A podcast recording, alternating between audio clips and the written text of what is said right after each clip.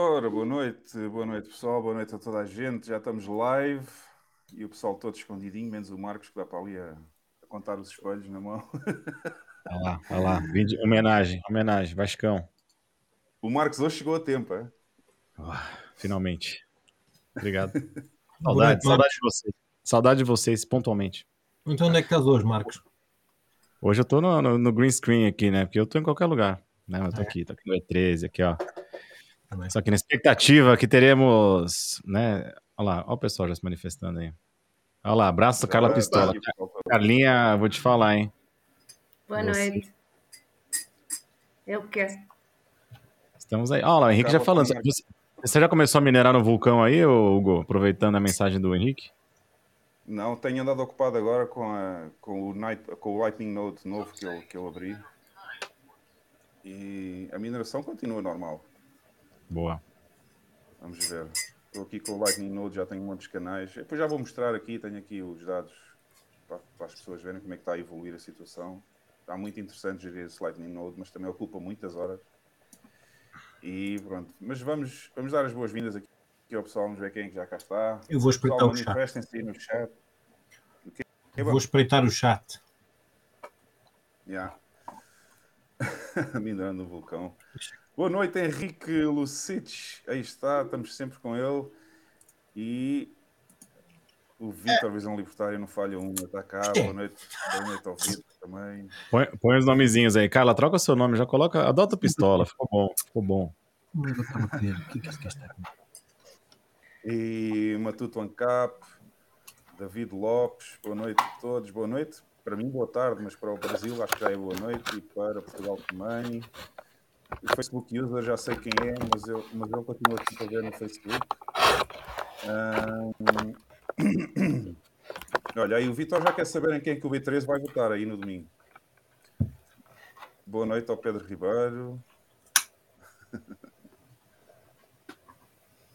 Eu tenho o som baixo. Será que tenho mesmo? Aumentei um pouquinho para ver se fica melhor agora, mas aqui está bom. Aqui, no, aqui nos gráficos. Ah, Satoshi? estava Ouvi Satoshi? David Lopes.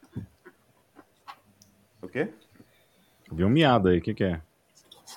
É aqui, é aqui do meu lado, tenho aqui um chat aqui ao pé do microfone. Ah, tá. Eu ainda falei, o Hugo levou o Satoshi para El Salvador ou não? Aliás, é uma boa pergunta, hein? O que, que você levou? Você levou só Bitcoin? Tu não imaginas o que ele veio, meu. Eu tive que levar não sei quantas malas para carregar o estúdio todo que tu viste lá na minha casa. Está aqui agora. Boa, boa. Depois faz um tour aí, mostra. Você tem que mostrar o seu estúdio. Eu, go- eu gostei que você tem. É, quando um ventilador. estúdio, eu a live que eu fiz do Primeiro- seu lado na sua casa, um calor do inferno, hein? Tem esse ventilador aí. É na sua- verdade, é verdade. O Hugo está aqui? O Hugo está sem saca? Deve ser casa, né? casa, é isso. Eu estou sem casa, estou no Airbnb, pessoal. Ainda estou no Airbnb porque eu estou à procura de uma casa, de uma casinha para arrendar. Vamos ver como é que isso vai. Hugo Alexandre Cruz, grande abraço ao Hugo, pá, está connosco desde o início, desde o primeiro episódio, praticamente. O Hugo está cá a ver live hoje. Olha, temos aqui o nosso amigo Monero, amigo Carvalho, da pergunta. Ah, Eu adoro Miguel Carvalho. Finalmente a B13 fez vídeo esta semana. Ah, aquela porra lá, a B13, aquilo funciona assim como a Solana. É só. É.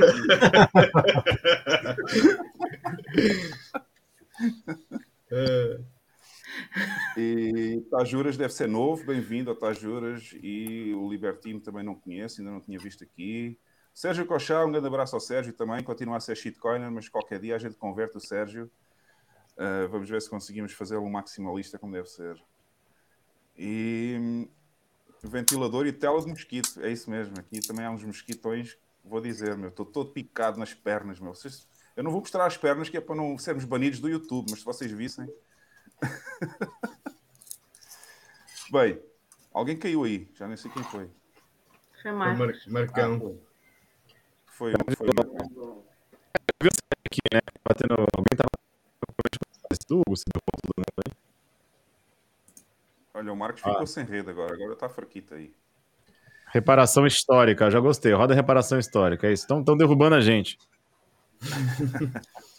Bem, pessoal, vamos então, vamos então aos números da semana para não deixar o nosso convidado. Hoje temos um convidado muito especial aqui hoje também. São todos especiais. Quem vem, quem vem ao nosso podcast é sempre especial e se não era, passou a ser.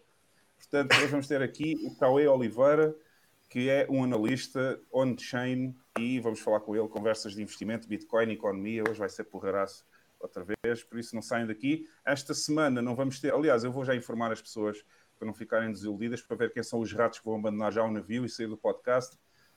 Um, esta semana e talvez durante as próximas duas ou três, não sei ainda, não vai haver idiotas da semana, nem vai haver introdução, o vídeo de introdução, nem os idiotas, porque a ligação à internet que eu tenho aqui no sítio onde eu estou, neste Airbnb, é muito fraquinha e cada vez que eu tento pôr um vídeo, uh, isto fica aos saltinhos e não dá para fazer nada, pessoal. Por isso a gente pede desculpa já, mas não vamos ter idiotas durante algum tempo até eu conseguir uma ligação à internet. Cada Bom, vez que ele passa um vídeo, cada vez que passas um vídeo, a ventoinha deixa de funcionar, não é? É isso. uh, por isso, bora lá então. Vamos ver os números da semana.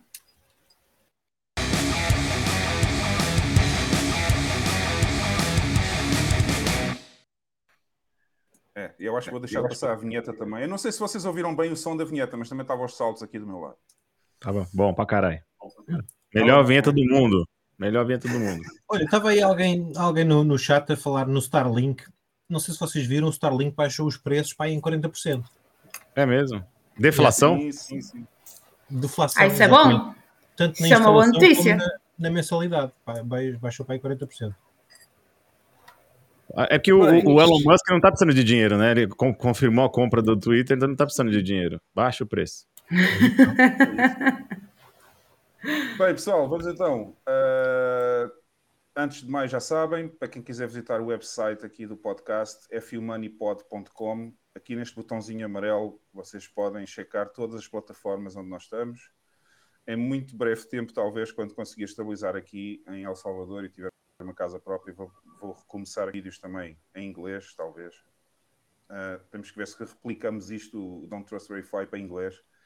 para Até porque, o seu, até porque seu português é horroroso, viu? É horroroso mesmo. Mas pronto, temos aqui as plataformas. ah, já sabem, no YouTube também estamos no Rumble, estamos no Fountain, Spotify Podcasts, Apple Podcasts, Google Podcasts e temos o canal no Telegram também, que é o último linkzinho aí em baixo. Vocês podem se juntar a nós no Telegram e temos lá imensa gente 24 horas por dia, sempre na conversa sobre Bitcoin, obviamente. Portanto, fumoneypod.com um, já sabem, é só visitar o website e tem aqui todas as plataformas. Vamos então aos números. Este é o website que a Carla Pistola gosta mais. É o CoinMarketCap. e estamos a aproximar dos 400 bilhões novamente. Ou seja, tivemos uma subidazinha esta semana, já estávamos, tínhamos ido aos 360 bilhões e agora estamos nos 395, quase 400 bilhões de uh, dólares como market cap da Bitcoin. As outras não interessam, que são este cagalhãozinho que está aqui, já sabem. Portanto, é o emoji, é o emoji da shitcoin. Agora, Clark Moody, vamos ver o que é que temos aqui de números desta semana.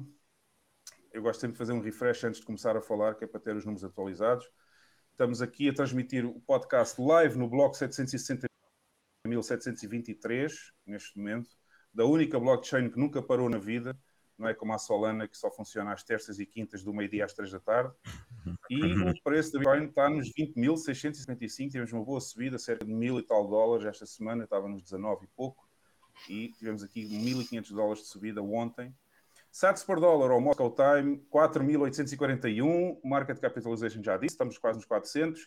Bitcoin detida por empresas, 1.491.338 bitcoins, que são detidas por empresas, correspondem a 30,8 bilhões de dólares. Full nodes de Bitcoin, 15.466 neste momento visíveis na rede, os quais 8.667 são na rede Tor, portanto não estão visíveis na rede na ClearNet. E a capacidade total, e esta parte começa a ser muito importante para mim, agora que temos um node também, um node Lightning, a capacidade total Lightning finalmente alargou os 5 mil bitcoins e continua a subir por aí acima, portanto a Lightning está em grande expansão, já temos mais 160 bitcoins na rede Lightning do que tínhamos na semana passada, e os nodes também, 16.578, e o total de canais 79.944, diminuiu um bocadinho, se não me engano, a semana passada estávamos nos 80 e qualquer coisa, mil canais, agora diminuiu um bocadinho, porque há uma grande informação esta semana também, eu tenho aqui esta porcaria em cima de mim, não sei porquê, Onde é que está a produção quando a gente precisa de uma? Ok. Uh, esta semana houve uma notícia que um dos nodes mais famosos do mundo vai ter que desligar porque o rapazinho vai ser pai pela segunda vez e diz que já não consegue administrar o node Lightning que ele tinha, que era um node gigantesco, gigantesco, que era o uh, Zero Fee, uh, Zero Fee, qualquer coisa, agora esqueci o nome. Zero Fee Routing. Exatamente, o Zero Fee Routing vai ser pai pela segunda vez e ele diz que já não tem tempo para administrar porque o node é grande demais e portanto a notícia bombástica que saiu hoje no Twitter é que ele vai desligar o Node, está a pedir às pessoas todas para fechar os canais e era um Node gigantesco, portanto há muitos canais, ele tinha cerca de, já não me recordo bem, mas acho que andava à volta dos 800 canais talvez, e era um Node que não fazia, portanto não tinha fees, era um Node free routing, toda a gente podia fazer uh, routing com ele na Lightning e não, e não havia pagamento de fees. Infelizmente vamos perder esse Node, que era muito importante. O meu Node também estava a fazer bastante tráfego via o Zero Fee Routing e agora já não vai. Agora não vai fazer, já Olha, pedi para fechar o canal. Portanto, vamos ver. Um comentário aqui. Não se preocupem. Até Satoshi Nakamoto largou para cuidar de outros assuntos e tudo continuou tudo bem. Vai, dar, vai ficar tudo bem. Até o homem deu, foi, dar, foi, dar foi comprar cigarro e nunca mais voltou. Esse Node aí vai, vai, vai dar saudade? Vai dar saudade, mas não vai continuar, tá tudo certo. Não, e é considerado é, o, o Zero Fee Routing é um dos primeiros nodes da Lightning, já existia há vários anos e quem teve o privilégio de fazer routing com ele vai ficar para sempre marcado, porque é isso que se fala hoje aí nos canais todos da Lightning e no Twitter, porque é um dos nodes mais importantes e mais famosos que existiu, mas infelizmente as pessoas têm também a sua vida pessoal e não conseguem gerir tudo e portanto ah, vai-nos deixar, mas vão haver muitos outros nodes com certeza para fazer routing. Bom, Continuando, como é que estamos na mempool? A mempool neste momento está vazia, portanto a minha transação de fechar o canal até já deve ter passado, ahm, porque, como sabem, para se fechar um canal ou para abrir um canal temos que fazer uma transação em Layer 1 e por acaso agora já reparei que já passou, portanto o meu canal com o Zero Fee Routing já fechou, infelizmente, ah, depois de duas semanas a fazer routing com ele. Ah, mas neste momento, para quem quer fazer transações em Layer 1, está super barato, se vocês repararem aqui nesta, nesta zona, então, os FIIs que têm que pagar em Layer 1, neste momento estamos a pagar um Satoshi por byte, está bem barato para quem quiser fazer transações em Layer 1. Temos um bloco a ser construído neste momento e nenhum espera, portanto, como veem, a esta hora que nós começamos o podcast, a blockchain Bitcoin dá-nos sempre esta abébiazinha, dá-nos sempre esta vantagem e o pessoal pode fazer transações em Layer 1 uh, sem grandes pagamentos. Depois, aqui sim, temos aqui então o Lightning Node FU Money. Cá está, eu vou fazer um refresh também para ver como é que isto anda. Não sei se ainda tem os 30 ou se já está nos 29 agora. Pois, agora já está 29. Portanto, acabei de fechar o, o canal com o Zero Fee Routing, mas neste momento o Node Lightning do FU Money tem 218 milhões e 100 mil satoshis de capacidade de liquidez. Uh, temos 29 canais, eram 30, mas como disse, já fechei este com o Zero Fee Routing. E se quiserem abrir canais, venham ao Unboss e procurem por FU Money 01 e cá está o Node podem abrir canais, já estão já pessoal esta semana houve dois que já abriram canais comigo sem os conhecer de lado nenhum. É ótimo saber que as pessoas estão a abrir porque há liquidez suficiente neste node e as percentagens continuam a subir. Estamos com 19% mais desde ontem de liquidez e 21%. Por acaso subiu, apesar disso, porque eu fechei um canal, mas abri 3 ou 4 esta semana, portanto tem ali os 21% da subida dos canais. E, é, e era só para vocês verem como é que está o Lightning Node. Depois, isto não interessa agora e vamos só aos mercados ver como é que estamos. Está tudo verde, basicamente. A Bitcoin continua sempre em primeiro, nunca deixou de ser a número um desde o início. O resto não nos interessa nada. Portanto, também não, não vamos perder muito tempo aqui. E cá estamos. Estes, a ver se temos os. Temos. Pronto, era este o último quadro. Estes são os números da Bitcoin esta semana. Olha, tem um brasileiro no chat aí, tem brasileiro, hein? Tô gostando de ver, tem colonizado no chat aí. Ah, o Ojeda, o Ojeda já não aparecia aí há algum tempo, não. É o Bom, pessoal, BT0. desculpem lá. Desculpem, eu não estava a olhar para o chat. Havia aí uma frase boa que o Marco já referiu, portanto já não vale a pena estar a pôr agora. Mas chegou a hora, vamos então falar com o nosso convidado hoje e vamos chamá-lo aqui ao front stage. Aê. Cauê, Cauê Oliveira, bem-vindo ao podcast. Boa noite. E aí, pessoal? Boa noite. Boa noite, boa noite. Boa noite. Cauê, a gente faz sempre a pergunta da praxe aqui, que é a primeira pergunta, é quando é que tu ouviste falar em Bitcoin pela primeira vez e como é que foi o teu percurso desde aí até agora? Ah, acho que eu ouvi falar a primeira vez em 2016 para 2017, alguma coisa assim. é, mas não, não me interessei logo, logo de primeira. Eu também, o conhecimento que eu tinha prévio, né, para dar base para entender o Bitcoin não era não era, eu, na minha opinião, não era o suficiente para conseguir entender muito bem o que, que era o Bitcoin, por isso que eu nem, nem fui atrás. Mas em, aí em 2018 foi quando eu realmente comecei a estudar mais economia, e, aí foi que eu comecei realmente a entender Bitcoin e, e obviamente fiz o percurso do, do peregrino, né, que deu uma, uma volta gigantesca, tentando entender tudo, até que é, o conhecimento vai, vai afunilando e, e hoje me volto 100% do meu tempo para estudar o Bitcoin. Então, a partir de 2018 foi só afunilando. Eu acho que em 2019 foi quando eu comecei a ficar, tipo, focar todo o meu, o meu tempo e a minha energia de, de compreensão das coisas é, só para o Bitcoin.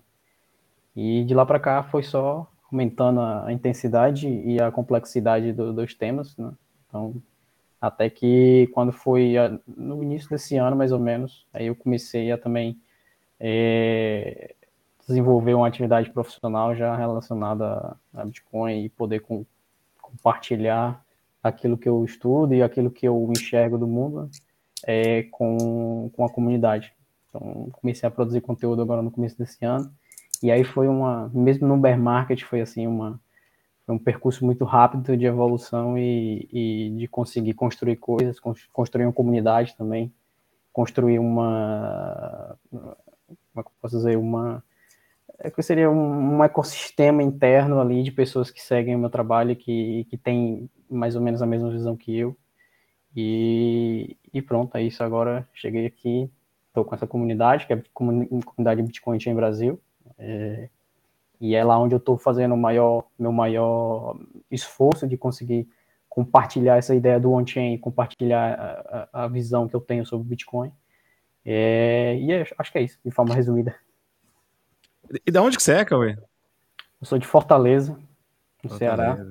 Maravilha. É, e ah, já morei em outros lugares também, mas mas sou de Fortaleza. Se às vezes eu parecer eu nordestino falando, é porque realmente o sangue é nordestino, então. Diz-me uma coisa: uh, porquê, é que porquê é que decidiste dedicar 100% ou quase 100% do teu tempo útil a estudar Bitcoin? É, inicialmente, eu acho que a própria jornada de conhecimento que eu, que eu segui foi começar pela, pelo investimento em si. Então, foi o ganho monetário.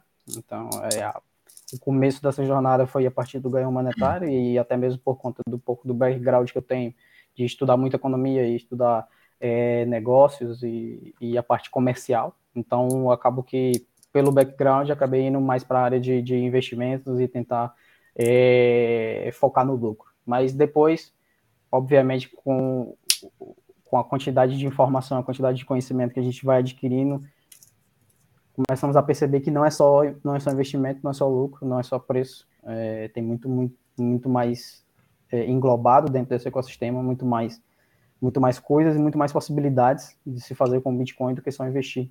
Então aí eu comecei a conseguir enxergar um pouco mais da, da teoria filosófica do, do próprio Bitcoin e, e da, da, compreensão social que, que, o, que o Bitcoin pode ter e, e, ser uma, uma, uma, ferramenta de transição, ou seria nem transição, mas seria de evolução para uma sociedade com, com, com uma capacidade de potencial muito mais alta por conta da descentralização. A própria descentralização é, faz com que pequenos focos, pequenos grupos de pessoas consigam se organizar mais facilmente do que uma organização central organizar tudo. Isso, isso a gente consegue ver pelo, pelo Bitcoin, mas eu acho que essa teoria pode, poderia ser aplicada no planeta também, poderia ser aplicada na nossa própria organização social da vida mesmo, como, como seres humanos e tudo. Então foi, foi, foi, foi mais ou menos esse, esse caminho, começar com uma parte mais monetária, mais econômica, e depois passar para a parte mais, mais filosófica, um pouco mais... É que também eu já sempre gostei, para quem, quem não conhece, o meu, o, meu, o meu avatar do Twitter é o Nietzsche, então eu sempre tive essa ideia, sempre gostei de filosofia, então acabei sempre é, buscando um pouco mais do que apenas os, os números, é, mas querendo ou não, é o meu background, vem da parte de economia, de comércio. Então, é, é, hoje acabo falando muito mais de economia, muito mais falando sobre a parte de investimento, mas não se deixe enganar que esse não é só o meu foco. Olha aí, olha aí, olha aí o sorriso da Carla, olha aí o sorriso da Carla quando ele falou em filosofia e Nietzsche. Ela sabe. É, a Carla Vamos- Hugo, vamos, vamos Eh, deixar. e e- e- e deixa-me só pegar nesse gancho, eh, e, e é por isso que o Cauê aqui está também. Ehm, minha gente, concordo muito com a opinião do André Cardoso, respeitosamente, mas te- para uma, eh, uma hiperbitcoinização é necessário mercado. E é para isso que a gente está a tentar trabalhar. E mercado é fundamental também trazer cá não para ver se vamos fazer dinheiro ou isso, numa questão gananciosa, mas para combatermos as questões do food que são extremamente importantes e falar seriamente daquilo o que é que significa uma empresa de mineração, de mineração muito grande fechar. Uh, pronto, no, uh, trabalhar a contra-informação, aquela contra-informação que gera mais food e que prevalecem. E é para isso que o Cauê cá está hoje. Uh, e desenganem-se, tal como ele disse muito bem, ele é bastante ma mais fundamentalista que muitas pessoas maduras que eu conheço e estamos a falar com, com um jovem extremamente uhum. sério. Muito bem. E um jovem extremamente sério, depois temos aqui um, temos aqui um colonizado. Ah não, Bitcoin e liberdade. Pensei que era o, pensei que era o Marcos. Desculpa aí. Desculpa Mas eu aí, respondi, ó. Põe, põe a minha resposta aí, põe a minha resposta. Ele perguntou, eu respondi, ó. Aí, ó. Eu pensei que era o Marcos que tinha posto essa frase. Espelhinha meio de troca e unidade de conta no Brasil. Em 1500 era. É, exato. Seus filhos da E- mãe. Mas há, há, há pouco ia dizer alguma coisa, Marcos, quando a Carla falou e depois a gente não ouviu. O que, que eu ia falar? Ah, não, não, é porque. É, não, é só porque eu- é um assunto que ela gosta também. Falei, vamos deixar os dois à vontade, vamos a gente sair da, da sala e deixar agora o debate Nietzscheano aí na, na, na- na- mesa. Não, não, eu, Eu deixo-vos à vontade que eu tenho outras alturas para, para falar com o Cauê. Boa, Mas essa, essa, essa, isso, isso que a Carla disse há bocado do food e da desinformação, a gente hoje vai mostrar aí uma, uma certa senhora que eu gosto muito, que também andou, também fez uma certa desinformação esta semana com um livro publicado. A Ui. gente já fala nela, a gente já fala. O crush. Ah, é o crush, é o crush, exatamente. Mas Cauê, eu vou fazer uma pergunta estilo advogado do diabo. Manda. Ah, e aliás, vou pegar aqui na pergunta também, vou usar como inspiração a pergunta do Vitor Visão Libertária, que já me pediu para fazer a pergunta aqui. E, está aqui agora no ecrã, barra tela, para os amigos do Brasil. E ele diz: pergunta em que estágio, em, ele disse fase, mas é estágio, depois corrigiu a seguir, em que estágio é que o Cauê está ah, do entendimento da Bitcoin? E isto tem a ver com a questão do investimento ah, ou da análise, análise on-chain e dos investimentos que se eh, fazemos ah, a pensar que investir em Bitcoin vamos ganhar mais dinheiro ou vamos fazer mais Bitcoin, dependendo do estágio em que estamos. Mas tu não sei se conheces os quatro estágios do entendimento da Bitcoin, em que o último é o preço já não interessa. O que interessa é saber que a Bitcoin é liberdade e o preço não interessa, o valor da Bitcoin é, é o valor que cada pessoa individualmente atribui à sua própria liberdade. Pronto, isto é uns, uns estágios que eu há uns tempos atrás falei no podcast. Tu, tu estás nessa fase ou, ou, ou devido ao investimento, e fazendo um bocadinho advogado do diabo agora, é, devido ao investimento e à análise em layer, eh, em on-chain, ainda estás na fase do investimento e pensar em, na parte financeira que proporciona a Bitcoin, ou já estás a passar para outra fase em que já não interessa o preço da Bitcoin e a Bitcoin é para ter sempre? É... Sim e não, a resposta dessa, dessa pergunta. É...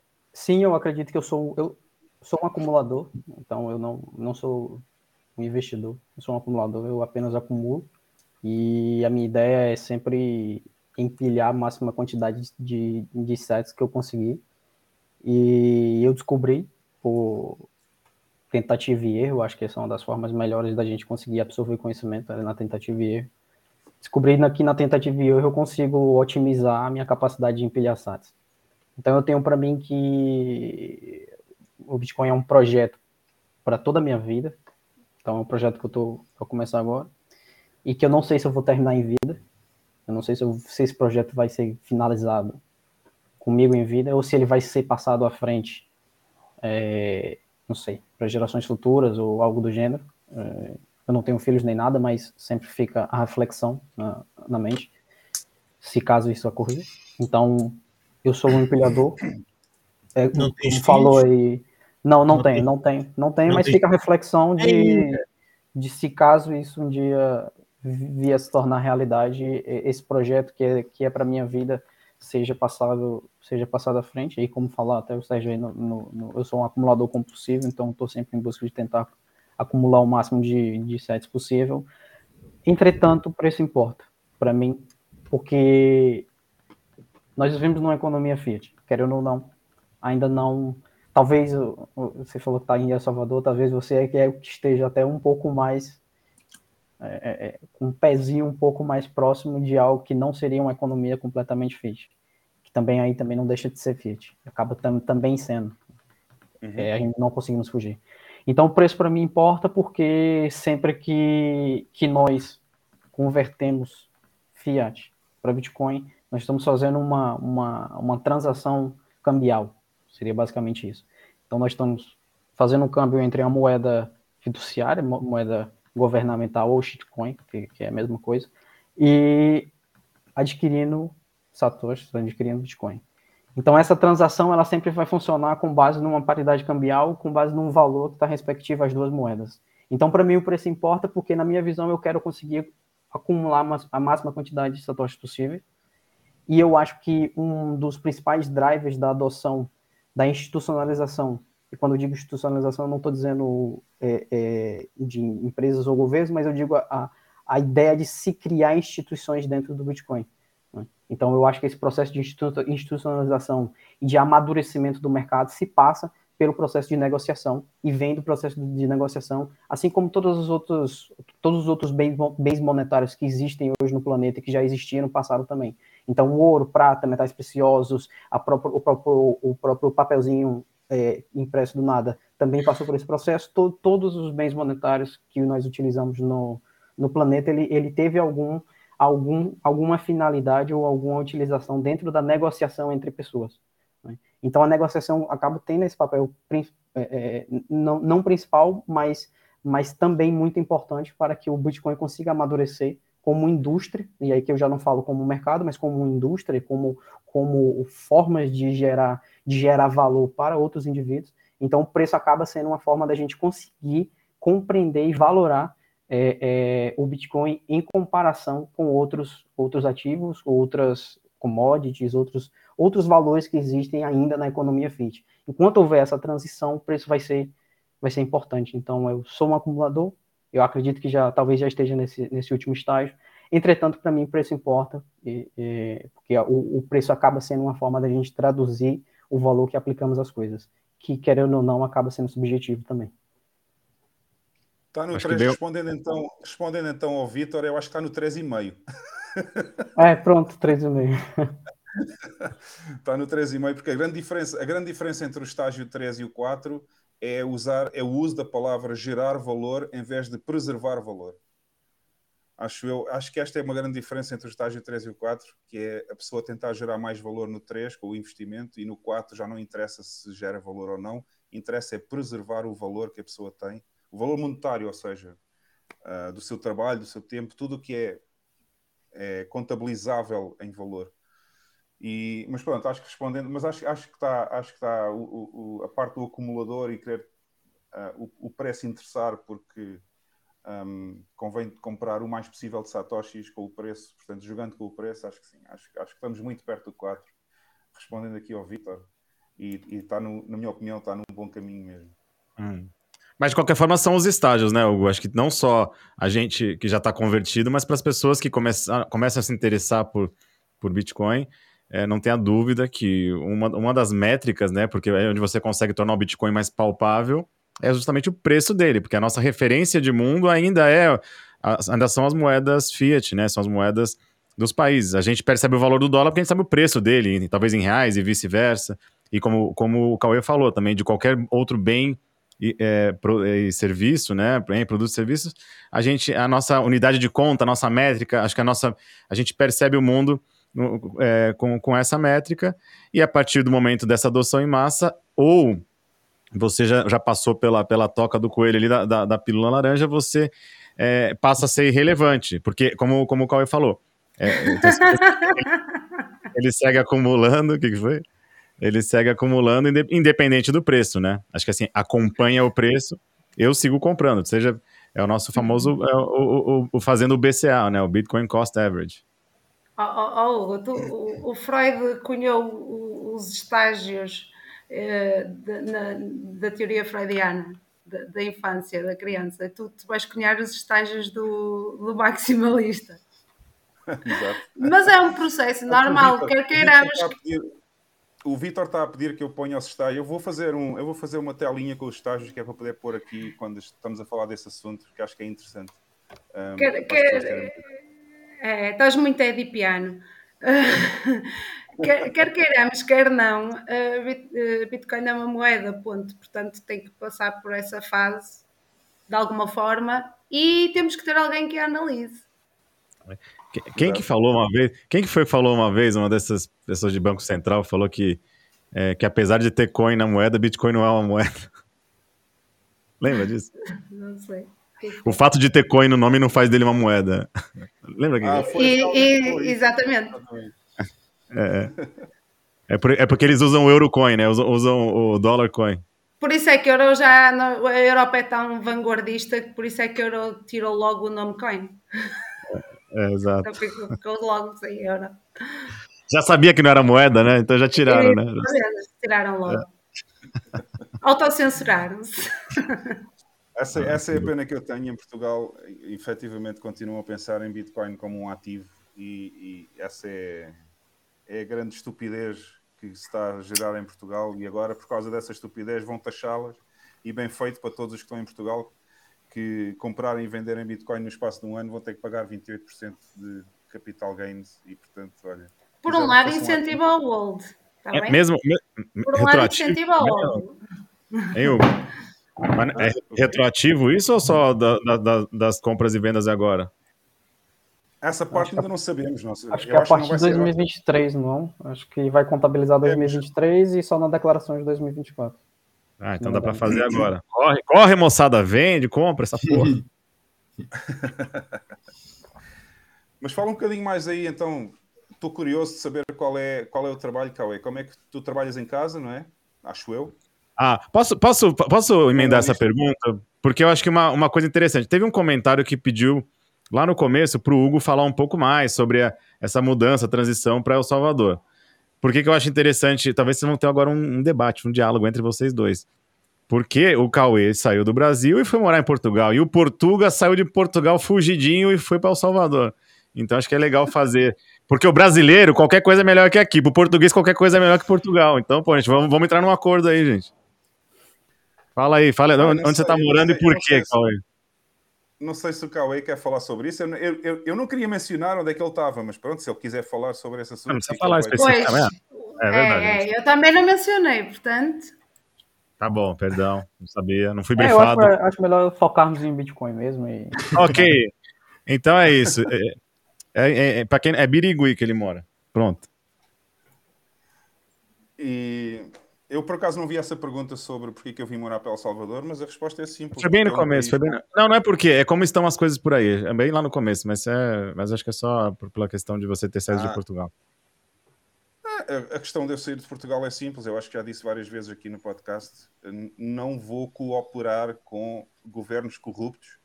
Não vou abaixar a cabeça a um país que já não tem soberania porque a União Europeia é que manda em Portugal e não vou continuar a cooperar com shitcoiners e com gente idiota e mongoloide que acha que as shitcoins são melhores que a Bitcoin e que, e que acha que está tudo bem, como por exemplo as pessoas que têm sido entrevistadas no, no podcast do lado um, há uma semana atrás que especialmente advogados que não percebem nada disto, não sabem o que é que estamos aqui a tratar, nem, nem percebem nada de, da filosofia da Bitcoin e que acham que já é uma grande vitória para Portugal termos conseguido imitar os alemães no que diz respeito ao taxamento da Bitcoin como se fosse um ativo quando a Bitcoin não é um ativo. Eu não vou cooperar com isso e, portanto, como eu não baixo, eu não baixo a cabeça a nenhum governo, eu não baixo a cabeça a ninguém que me diga que a Bitcoin é um ativo e, portanto, para mim, eu venho para um país onde eu me sinto bem e sou bem tratado. Oh, oh, desculpa lá, estavas a falar um país corrupto. Qual é o país corrupto? Nós até estamos, o nosso primeiro-ministro até, até apoia o Lula, pá, não estou a perceber. Olha, é eu, acho que, eu acho que essas duas. País corrupto, eu não sei se é redundância ou pleonasmo, né? Mas acho que. É, não precisa nem falar. Falou país, a gente sabe que é corrupto. Não precisa falar as duas coisas. Eu, eu, assim, não é o país em si, eu não tenho nada contra o meu país. Eu acho que as pessoas não, não misturem as coisas nem confundem as coisas. Eu adoro Portugal, é o país onde eu nasci, adoro os portugueses e a cultura portuguesa. Não vou compactuar com os governos corruptos que Portugal tem tido nos últimos tempos, nem vou compactuar com governo nenhum. Diga-se passagem, como libertário que sou, não, não vou compactuar com nenhum governo.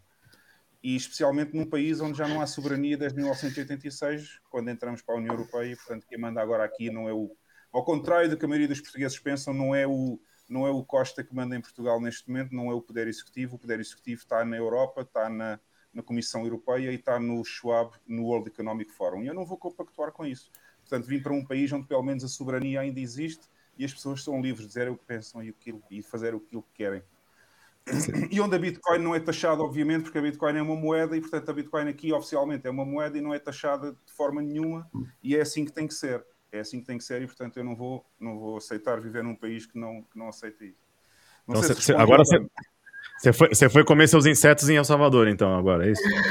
É, não, eu, vou, eu deixei os por acaso, por acaso era uma coisa que eu, que eu gostava de perguntar ao, ao Cauê, uhum. era, era hum, até porque ele é bastante jovem e acho que às vezes precisamos assim de visões mais refrescantes e mais arrojadas. Uh, como é que vês uh,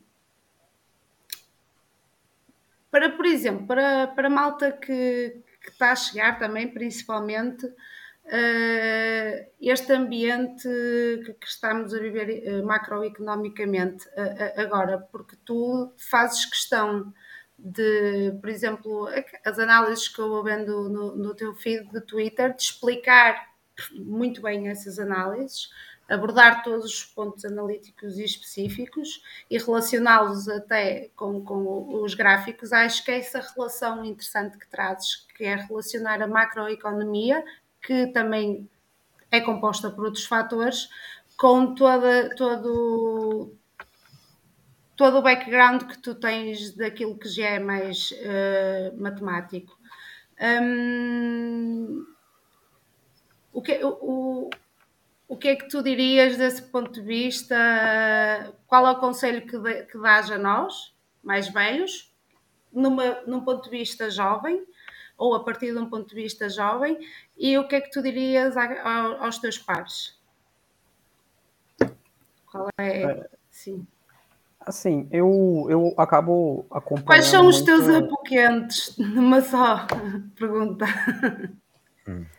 É, eu acabo acompanhando muito macroeconomia, porque, como eu disse, essa, a, a observar Bitcoin, mesmo como moeda, é, existe mercado monetário também. Então, existe mercado de moedas, que é muito, muito amplamente conhecido como Forex.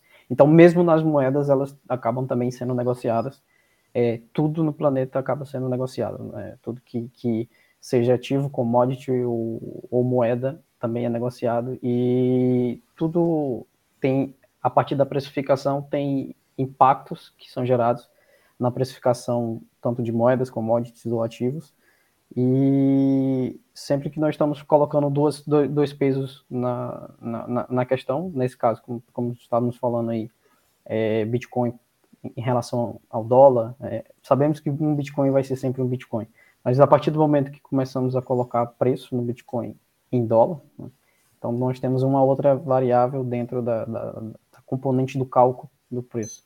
Essa outra variável da componente do, do cálculo do preço, ela vai, ela vai corresponder com base na liquidez que existe no próprio dólar. Então, o que a gente vê é que a política monetária é, do dólar ou de, de outras moedas quando, quando a gente para para entender, é, é entender, vemos que essas políticas monetárias, esses, esses, esses arranjos macroeconômicos de bancos centrais, etc., aquele velho joguinho sujo que eles, que eles costumam jogar para benefício próprio, acaba impactando no preço, é, nesse momento, do preço do Bitcoin. Então, a parte de macroeconomia está sempre muito ligado porque esses impactos, essas, essas ações é que geram um tipo de atividade que as pessoas que estão negociando Bitcoin, seja, sei lá, pessoas normais, varejos ou institucionais, fundos de investimento, etc., pessoas que acabam fazendo a negociação do Bitcoin, porque a negociação é que faz preço. Né? Então, toda vida que há essas movimentações que, querendo ou não, existem, acontecem e vão continuar acontecendo, não, as pessoas não simplesmente vão parar de, de negociar Bitcoin, é, não tão cedo. E, e, é justamente essa negociação que é impactada de acordo com aquilo que, que os investidores, tanto o varejo quanto o institucional, sentem através do mundo. Então é preciso compreender o que está acontecendo no mundo para a gente conseguir encaixar é, é, com essa precificação do próprio Bitcoin. Então, a parte de estudar macroeconomia, a parte de compreender essas atividades de bancos centrais, etc., é, é, é, nessa, nessa perspectiva de entender o outro lado da, da, da paridade. Né? Então, sempre que a gente vai hum, comprar um Bitcoin, uma coisa assim, nós temos que usar uma moeda. Então, essa moeda ela está impactando no preço do Bitcoin. Então, é justamente buscar essa compreensão do que é que está impactando essa outra moeda, porque o Bitcoin ele segue, ele segue gerando novos blocos, ele segue conectado. É, e isso não, não muda. Né? Nós temos algumas variações em, em, entre quantidade de, de, mineradores na rede, taxa de hash, etc., ajuste de dificuldade, mas nós temos uma política monetária programada. Né? Então, aquilo ali nós já sabemos o que acontece. Então, a outra parte, que não é programada e que é manipulada, né? que é o que o Banco Central faz, ele manipula a quantidade de liquidez que existe na moeda. Então, essa parte que é manipulada é que fica a parte da macroeconomia de tentar entender como é que ele está manipulando a liquidez da, da moeda. É, é, mais ou menos nessa, nessa, nessa linha. Então, a minha, a minha dica, já respondendo a outra pergunta é, que tu fez, a parte de indicar né, é, para quem está começando a estudar, para quem está querendo aprender um pouco mais desses movimentos que, que, que geram né, né preço, é, para quem quer, obviamente, pra, nem todo mundo quer, para muitos é, basta acumular no preço que estiver e pronto. É, mas para quem quiser compreender a parte de precificação, compreender o que está acontecendo no outro lado da, da, da, da, paridade, né, que seria esse lado da, da manipulação por parte de, de, de, de governos, etc., é, entender essa, essa parte de macroeconomia, política monetária, é, acompanhar o que está acontecendo com bancos centrais, que é justamente eles que, que gerem a parte de liquidez econômica, é, seria o caminho para entender é, a precificação do Bitcoin, mas junto com a parte do on-chain. Então, é o que eu faço, é análise on-chain, eu pego a, a compreensão do que está acontecendo na rede, e a macroeconomia eu pego a compreensão do que está em volta da rede. Eu digo em volta que seria basicamente o que está acontecendo no planeta. Então, aí, ao, ao unir os dois, tem uma, uma, uma, compreensão mais micro e mais macro de toda a indústria, de todo o mercado é, do Bitcoin, no caso. Queres, queres, dar um exemplo, Cauê? Não sei, não, não, não, sei se estás preparado para isso, ou se tens aí neste momento algum. Uh, se podes partilhar a tela ou o ecrã, ou se queres dar um exemplo de como é que tu fazes as análises e como é que vês as coisas. Eu posso partilhar. Eu tenho. Vamos ver aqui o que que.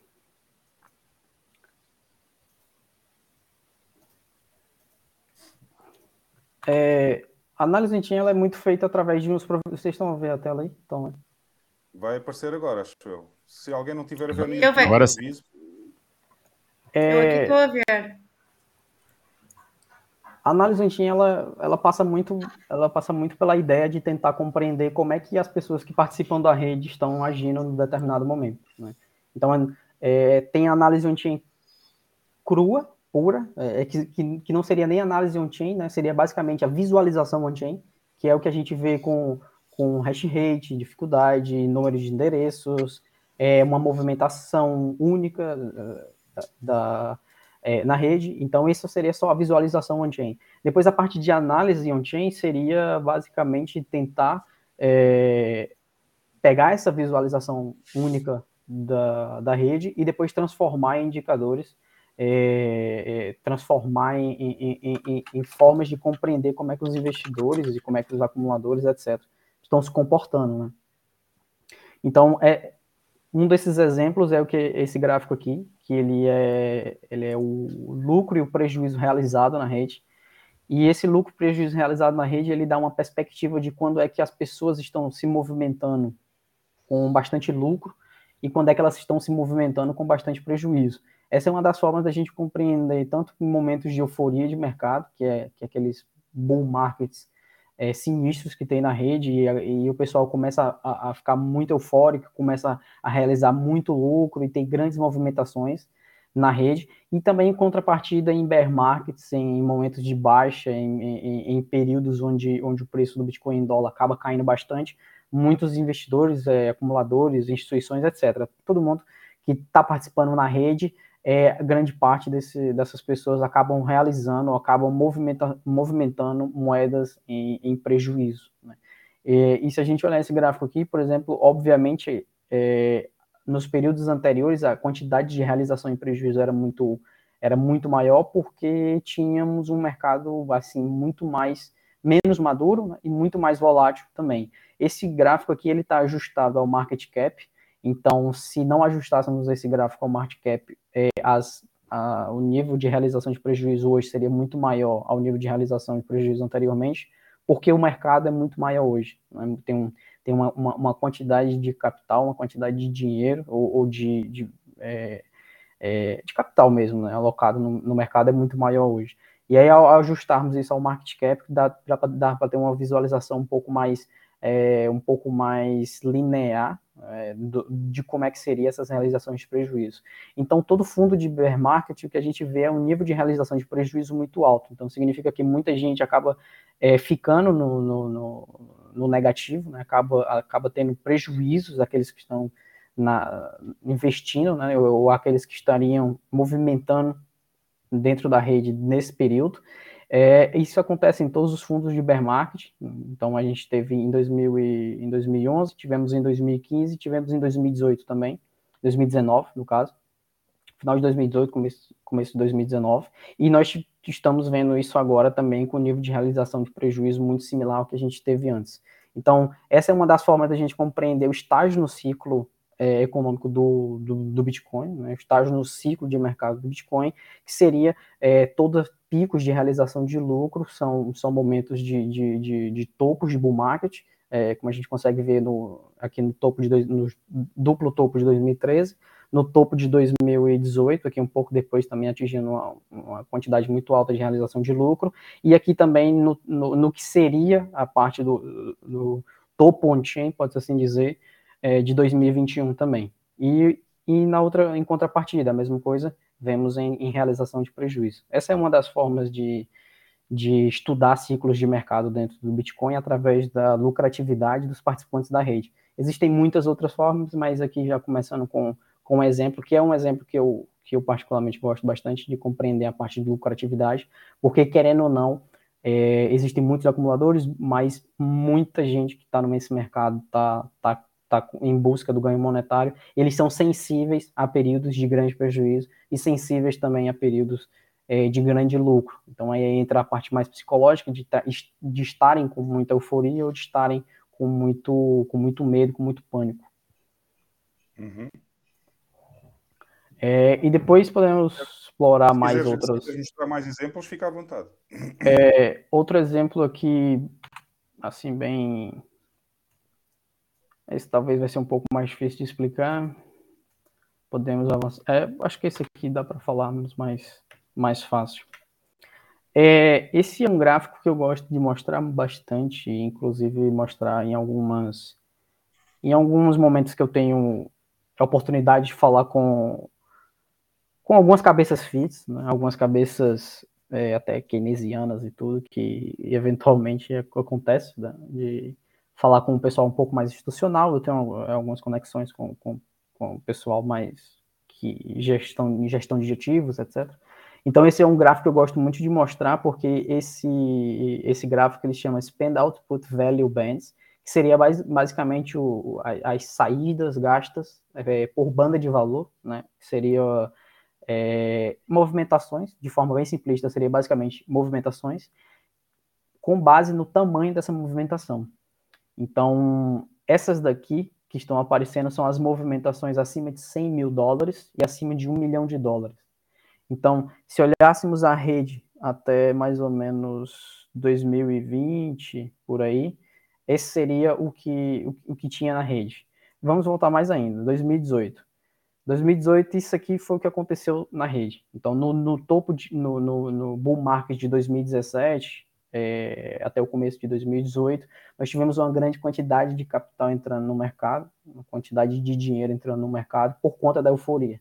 Né? Então, esses picos de euforia acabam atraindo olhos de especuladores e, e de muitos fundos de gestão de capital. Então, esse período talvez tenha sido o primeiro passinho que grandes alocadores de capital, e aqui eu estou falando de entidades, é, empresas de gestão de fundos, esses são os caras que, que movem mais capital dentro da, dentro da rede do Bitcoin, é, é, deram a primeira entrada, né? Eles deram o primeiro passo para dentro da rede nesse, nesse, nesse bull market, e isso a gente consegue ver através da quantidade de volume transacionado acima de 100 mil dólares, né? Que é justamente esse gráfico. Ele mostra a quantidade de de volume transacionado na rede acima de 100 mil dólares.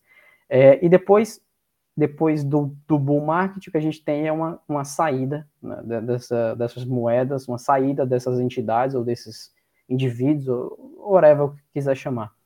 É, porque eles estavam exatamente na, na ideia de, de, de ganho rápido e na ideia especulativa de aproveitar o momento de mercado.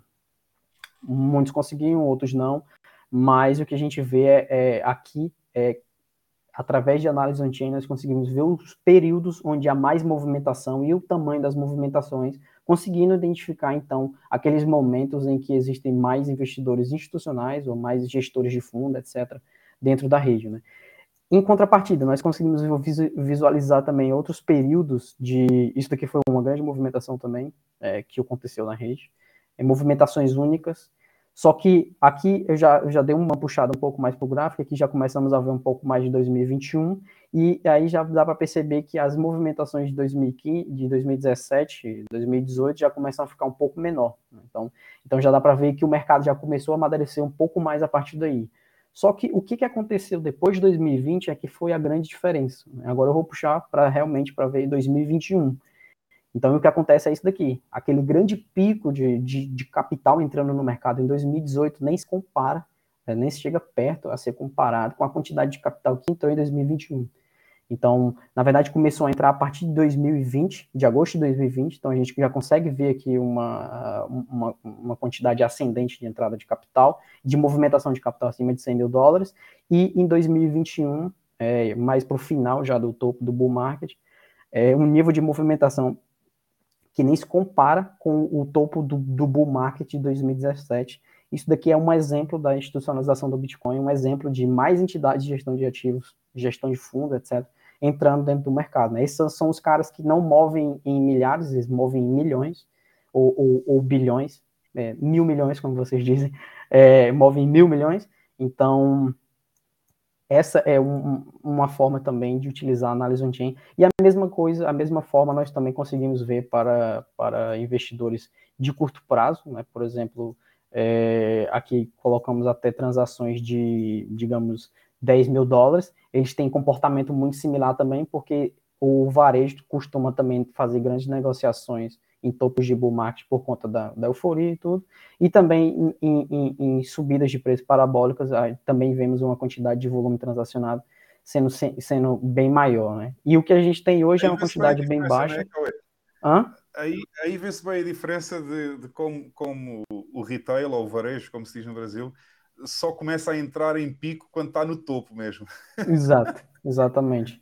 Exatamente. E em 2020, em 2020 também teve uma grande, uma grande subida, um grande aumento dessa, dessa quantidade de, de, de, de retail mesmo, né? de, de, de varejo entrando no mercado. E agora que a gente tem é um mercado, é, eu vou puxar um pouco mais para cá.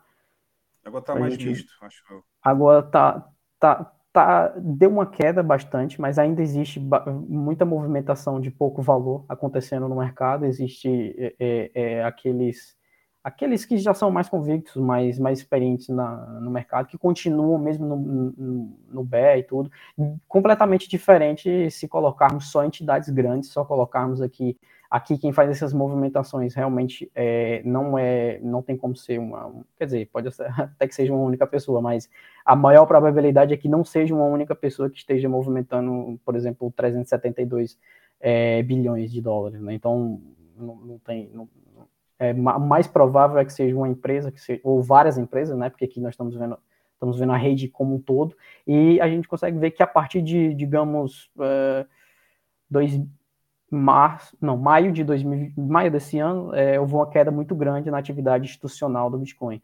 Esse pico aqui foi justamente no período lá do, do da, da shitcoin que quebrou, a, a Luna, no Luna, período que a Luna, Luna né? quebrou. Né? E então aí teve um pico de, de, de movimentação muito grande é, na rede por conta de muita. De um lado, muita especulação para tentar captar o movimento de queda, né, é, é, e de outro lado, muito movimento de, de, de, de pânico, né, que seria mais um, um realmente uma, uma capitulação da, dos, dos, novatos e, e, muita gente que acabou sendo liquidado também, que tinha posições no mercado futuro, então acaba que é, no mercado futuro, depois que você é liquidado, tem que existir uma transação em lei para que essa, essa, essa, essa moeda seja é, correspondente de volta àquele que, que, que absorveu a liquidez da, das liquidações do mercado, né? Então, sempre que tem uma liquidação de shorts, a outra ponta, aqueles que estavam em long, né, seriam aqueles que absorvem essa liquidez e tem, então tem que após disso, após esse movimento de liquidez, a exchange acaba movimentando na rede essas moedas para pagar o, o, lado vencedor né, do mercado, que é como se fosse um joguinho, um lado está ganhando, outro lado está perdendo. Então é basicamente isso. Então houve essa movimentação. E o que a gente tem hoje aqui, é, mais especificamente 2022, é pouquíssima, ou quase, não diria nenhuma, porque se compararmos a, a 2000 e 2020 para trás, era muito, muito menor, mas é, bem, bem, bem abaixo do que nós vimos no ano passado. Então ainda há menos entidades, menos instituições no mercado é, é, hoje do que tinha no ano passado. Isso é mais uma análise. Se quiserem perguntar algo. Eu tenho, aqui, eu tenho aqui no chat, tenho aqui uma pergunta uh, da Regina Oliveira. Porque se houve uma entrada muito maior em 2021 do que em 2017, por que é que o preço caiu tanto? Os fatores externos influenciam tanto assim? Em termos de preço, eu diria que os fatores externos hoje, hoje, hoje, e digo hoje, assim, hoje esse ano, né? É, durante esse ano, eu acho que os fatores externos, eu acho que a própria liquidez é aquele outro lado da, da paridade que nós estamos, que eu estava falando agora há pouco, é, é o principal driver, né? E driver entende-se como o principal catalisador de movimentação de preço hoje. Porque no momento que você tem um, um banco central que está contraindo a oferta monetária, você, você tem uma série de, de efeitos de segunda ordem que ocorrem dentro, do, dentro da economia como um todo. Então, então, toda vida que um banco central, por exemplo, eleva juros, ele está aumentando o custo de capital. E empresas, elas precisam, é, é, o fluxo de caixa das empresas, elas precisam funcionar com base no custo de capital que elas conseguem adquirir para sustentar o seu custo operacional. Então, muitas empresas, é, é, existem várias formas de financiamento corporativo. Uma das formas de financiamento corporativo é a utilização de, de, de, de bancos ou de entidades de crédito. Então, esse crédito acaba ficando mais caro toda vida que há uma elevação de juros. Então, é, de uma ponta, a atividade corporativa fica mais pressionada porque tem mais dificuldade de acessar capital, isso reduz o investimento corporativo, menos investimento corporativo, isso acaba um, pouco depois, né, acaba também pressionando a atividade da, da, do mercado de trabalho como um todo. Uhum. Então, mais pessoas acabam ficando desempregadas, mais é, é, é, menor é o consumo, então menor a, o lucro das empresas também. Então, isso é o período de desaceleração econômica. Isso que eu acabei de citar é traduzido em dessa desaceleração econômica.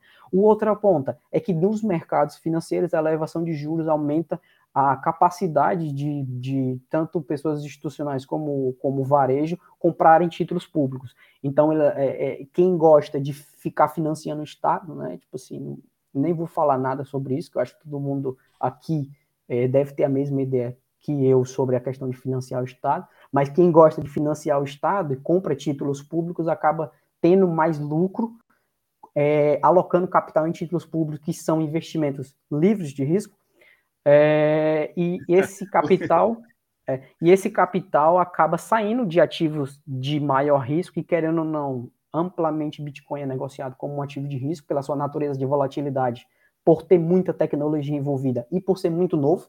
Então, gestores de ativos, gestores de recursos, empresas, etc., acabam lidando com Bitcoin como sendo uma empresa de tecnologia, porque não entendem o que é Bitcoin. Então, como eles não entendem o que é Bitcoin, eles colocam Bitcoin como se fosse uma empresa de tecnologia. E nesse momento, nesse cenário que eu acabei de, de pintar de descentralização, dessa descentralização econômica, é, o que acontece é que esse capital, esse dinheiro é retirado de empresas de tecnologia, de empresas é, que não geram tanto fluxo de caixa e de ativos como de, de, de, de ideias, né, de, projetos, ou pode ser dizer assim, dependendo de como, como queiram chamar, é, acabam retirando dinheiro do Bitcoin e alocando em títulos públicos. Isso acontece em, em, empresas de gestão de ativos, isso acontece em family offices, hedge funds e em uma, em uma inúmera quantidade de pessoas. Por isso que mesmo com essa quantidade de capital que mesmo ainda está no mercado, ela ainda consegue pressionar o preço para baixo, porque o que faz o preço não é a quantidade de capital que já está lá, é a quantidade de capital que está sendo movimentado. Então, toda vez que você faz uma venda, você está pressionando o preço para baixo. Porque se você imagina um livro de ordens, é justamente isso que acontece em Exchange. Você tem um livro de ordens. Então, se a ordem número 1 no preço X for executada, a próxima ordem é de baixo. E se ela também for executada, a próxima ordem é de baixo, depois é de baixo, é de baixo. Isso faz pressão de venda. Então, toda atividade de venda acaba pressionando o preço para baixo e toda atividade de compra acaba pressionando o preço para cima. Por isso que o que faz preço é negociação, não a quantidade de capital que está alocado lá nesse momento. Vocês vão responder a pergunta. Bem, acho que nos fizeste um belíssimo ponto de situação. Obrigada. Sim.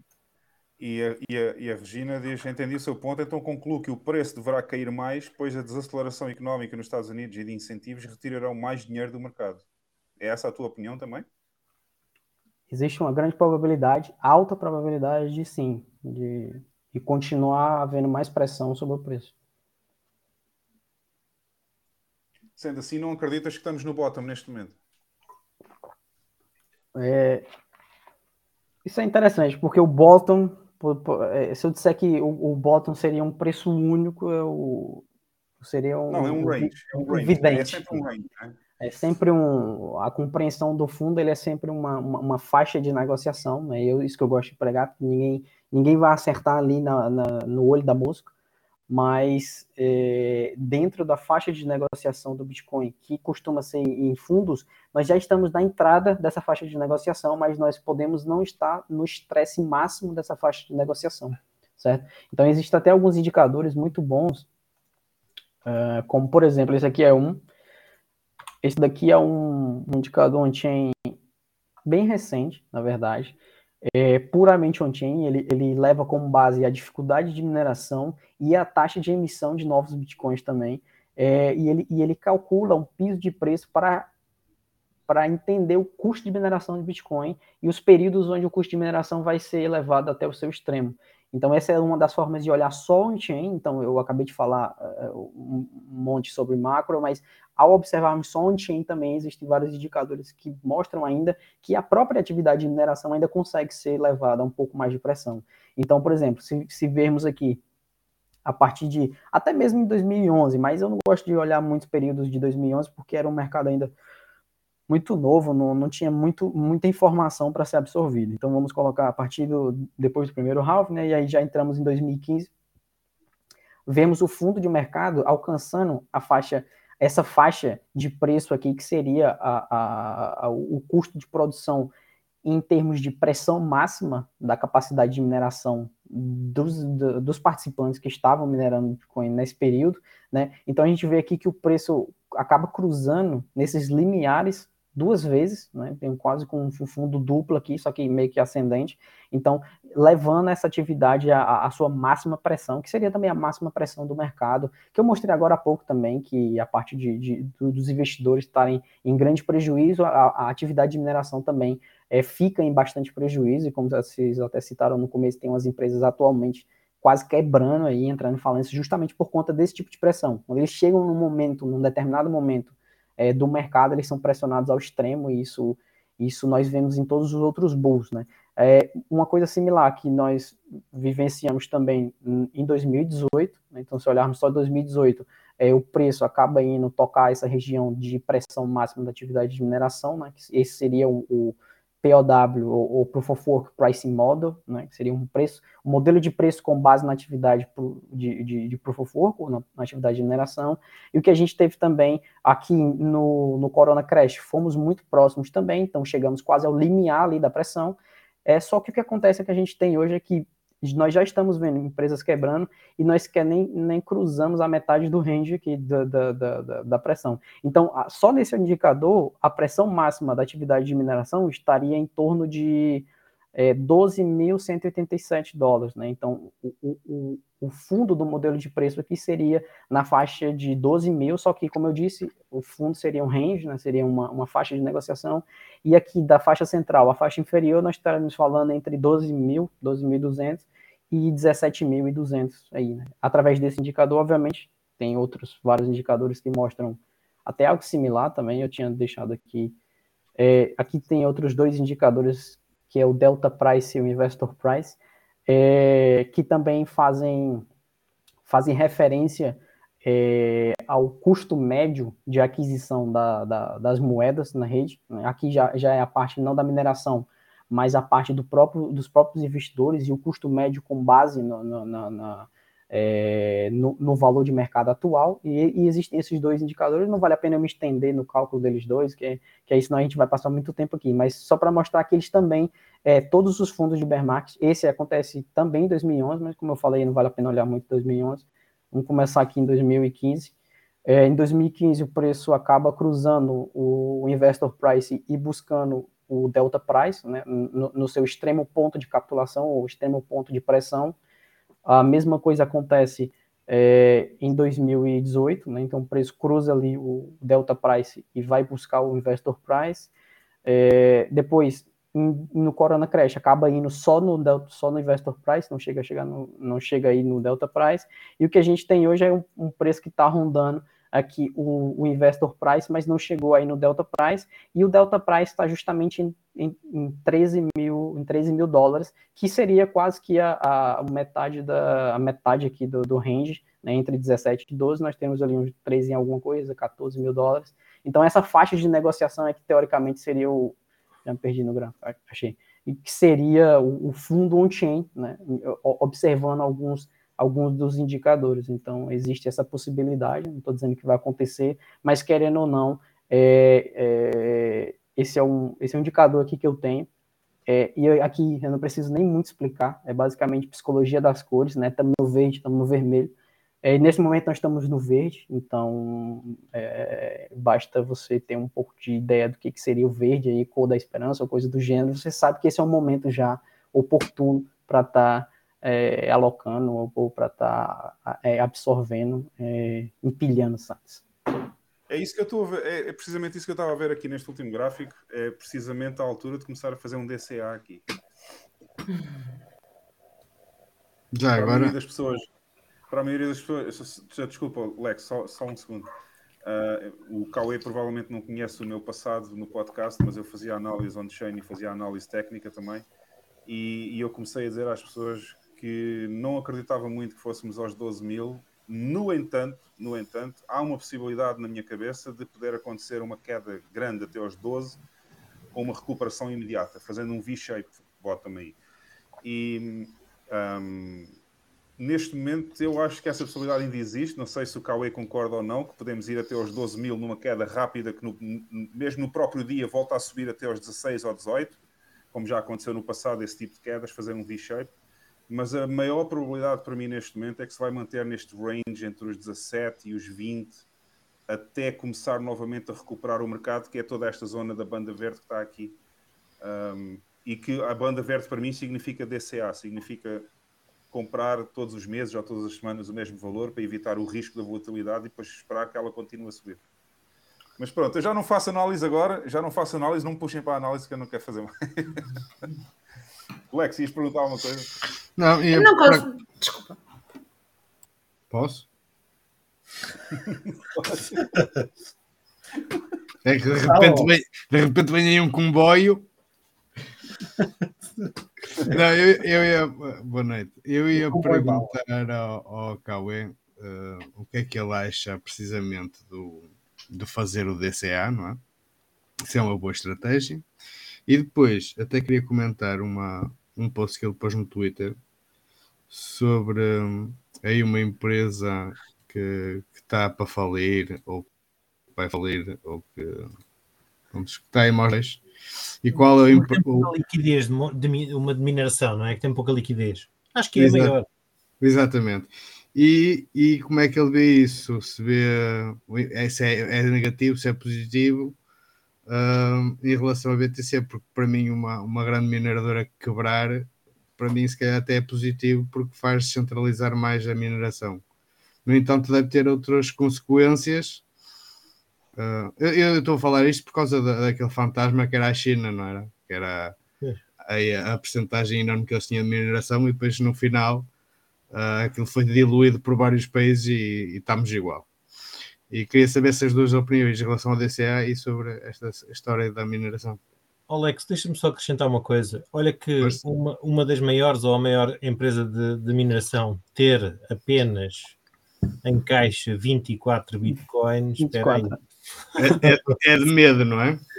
Poxa, é muito mal. Mas pronto, desculpem lá Olha. Mas isso é bom, mas isso é bom porque eu estou também a roubar o tempo agora ao Cauê, mas vou dar o meu input de minerador. Isso é bom porque o meu stress test está nos 11 mil, ok? Eu, eu começo a perder dinheiro da mineração que faço se ela baixar mais do que 11 mil. Mas é bom que as empresas grandes comecem a ter o stress test já, nesta fase dos 20 mil, que é para ver se deixam de pedir dinheiro emprestado. Porque o grande problema das mineradoras grandes é que eles não querem vender Bitcoin para pagar o seu custo operacional e então endividam-se para comprar hardware e procuram mais financiamento em dívida para comprar hardware e em outros investidores para não ter que vender a Bitcoin. E agora, o problema, o problema é que as taxas de juros vão subir. E agora vai arrebentar a bolha. Agora arrebenta a bolha dos créditos que eles fizeram para comprar hardware e agora vão ter que vender Bitcoin. Se calhar por isso é que essa tem só 24 Bitcoin. Mas pronto, desculpa, Cauê, responda aí à pergunta do, do Lex. Não, mas foi bom comentário, porque eu ia acabar falando exatamente a mesma coisa. né? É, mas, respondendo a primeira pergunta. É, DCA, eu acho, eu acho que não é só uma estratégia boa, mas uma estratégia quase que. é, quase que um dever é, de quem compreende Bitcoin é fazer DCA, porque se você tem a ideia de que quanto mais Bitcoin, maior é a sua liberdade monetária, não só, liber, não só monetária, mas a, a, monetária seria a ponte para ter uma liberdade é, é, social, né, pode ser sem dizer também. É, então, acho que o DCA não só, não só é uma estratégia boa, mas é uma, é, é uma estratégia que deveria ser um dever de todos que entenderam todos que entenderam Bitcoin. Né? Mas, mas é, tem só um ponto que eu gostaria de, de falar aqui também.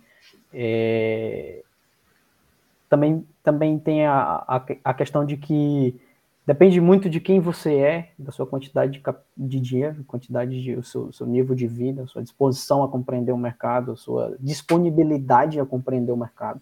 Né?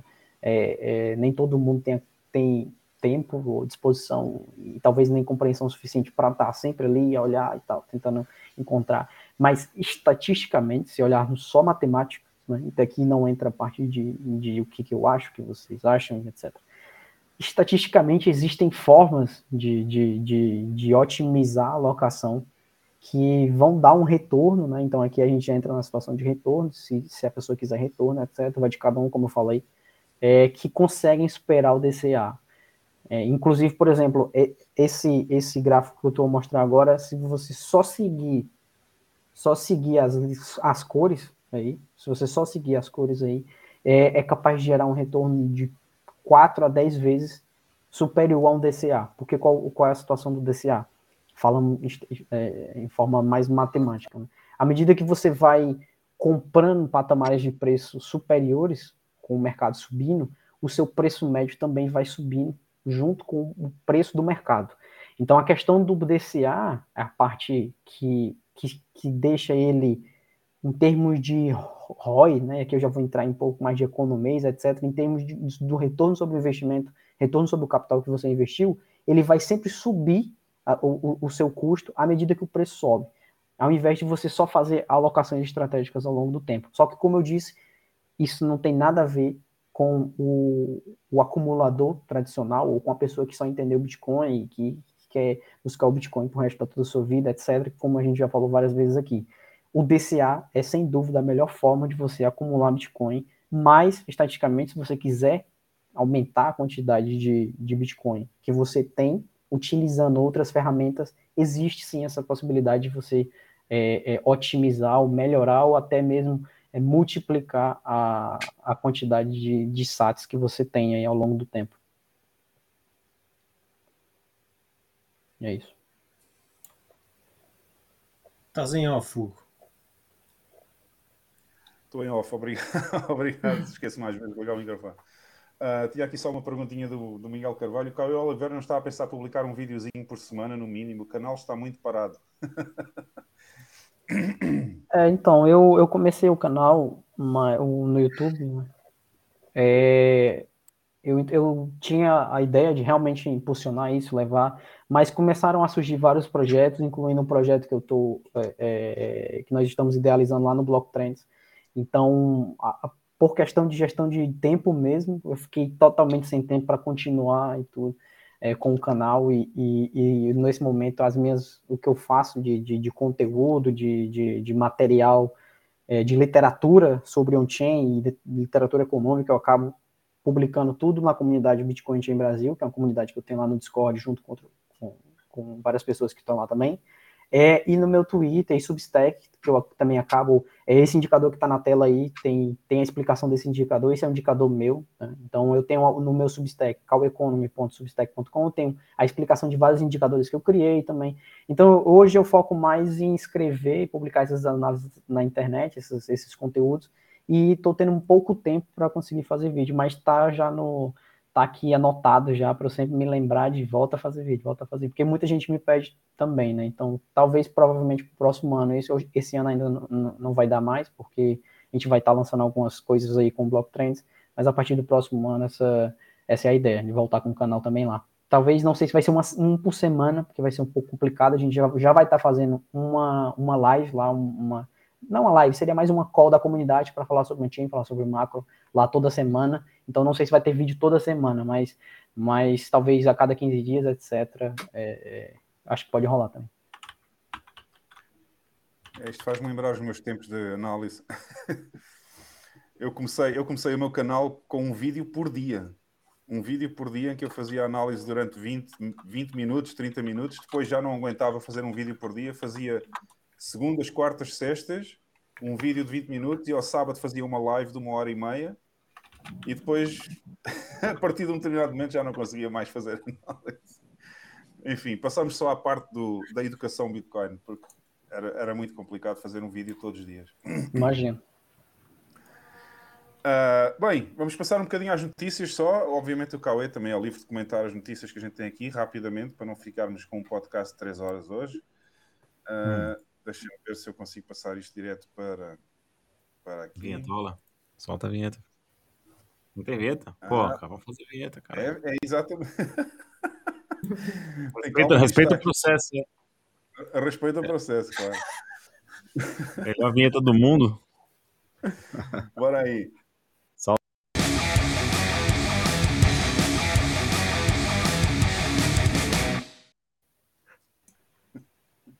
Como se diz no Brasil. Me respeita, porra. É minha história. Bem, vamos ver se isto agora aparece. Uh, eu tenho que estar sempre para a coca aqui no YouTube, a ver se está a aparecer ou não o share do, da tela, porque às vezes não aparece. O restream deve estar mesmo a, a, brincar comigo. Não, não está a aparecer no YouTube. Vou ter que fazer aqui um full screen para ver se isto aparece. Não sei o que é que se passa com o Restream, pessoal. A gente pede desculpa, mas a plataforma não é nossa, não podemos fazer nada, né? Ah, apareceu, apareceu. Ah. Tá com delay, mas apareceu. Okay, agora, é, quando eu ponho em full screen aparece. Quando eu faço só o share normal, não, já, não, já não aparece. Enfim. Bora. Este Restream também vou deixar chegar ao fim a assinatura em janeiro e vou, e vou deixar de usar o Restream. De certeza absoluta. Já não, já não quero saber disto. Bom, notícias para esta semana. Uh, a moeda digital na Nigéria parece que não está a ter grande adesão. Chama Digital Currency for Street Credibility in Nigeria.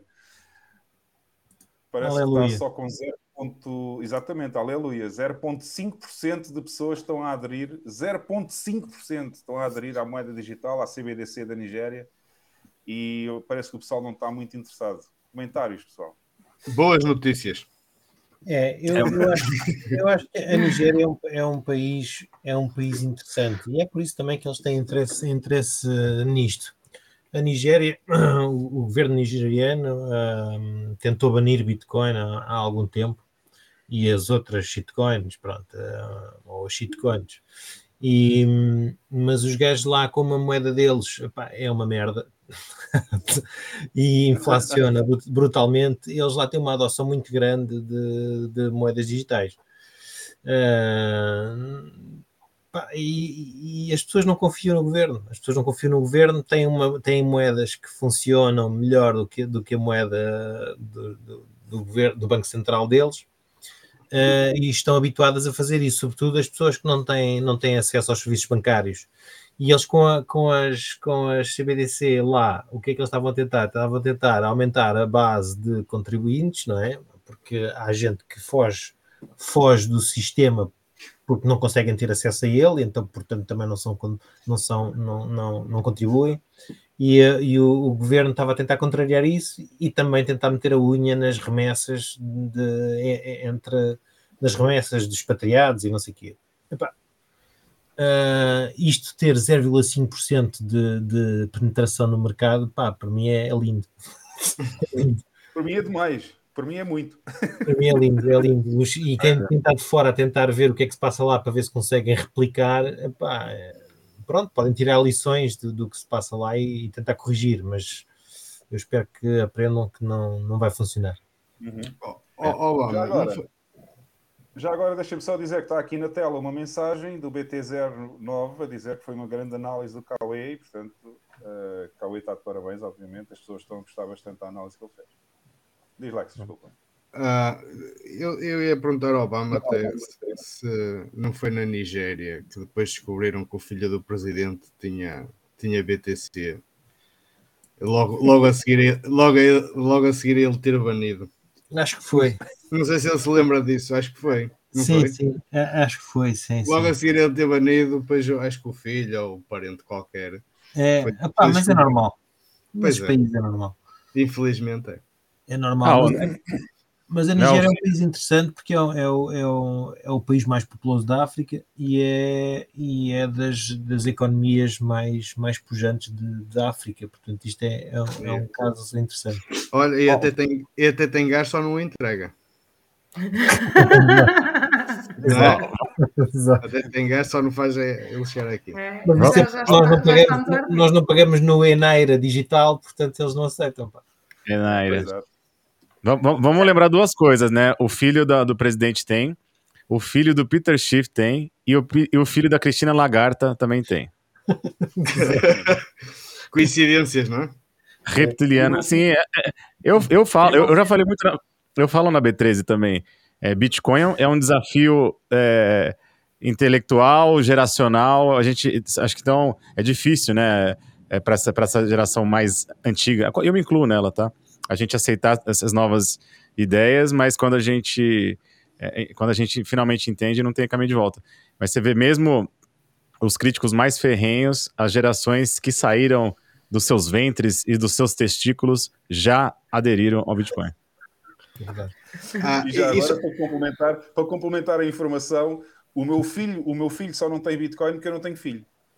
Boa.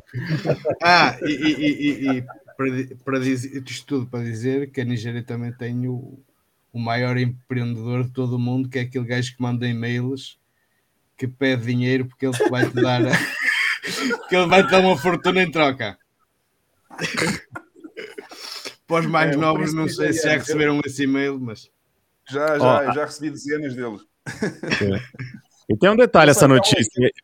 Fala, fala. Hã? Pode falar, ia pode perguntar falar. se o Cauê quer fazer algum comentário sobre as CBDCs e esta questão da Nigéria também estar só com 0,5% de adesão. Vamos só rir, vamos Não, só eu rir. acho que é, eu só tenho a rir mesmo disso aí.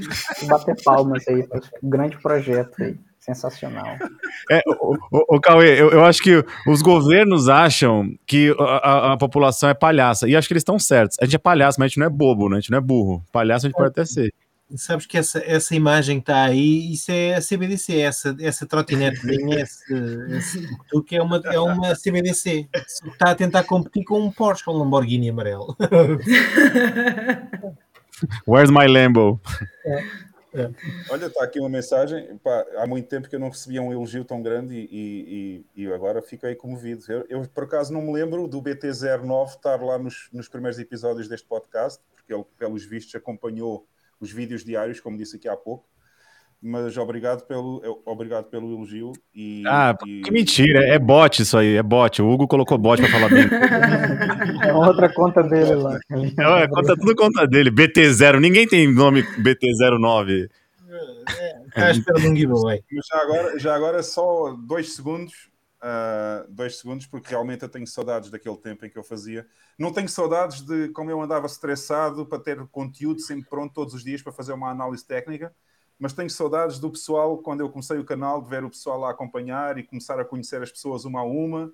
E depois aos lives do sábado, ter toda a gente a falar comigo em, em live, em live, em direto e tenho saudades desse período também. Gosto muito, gostei muito de fazer esse período da minha vida aqui no podcast mas pá, infelizmente vocês não têm noção, se calhar não têm a noção do que é fazer um vídeo diário de meia hora com análise técnica, quando às vezes de um dia para o outro nada mudou, mas nós temos yeah. que arranjar a maneira de falar qualquer coisa, temos que fazer o conteúdo à mesma.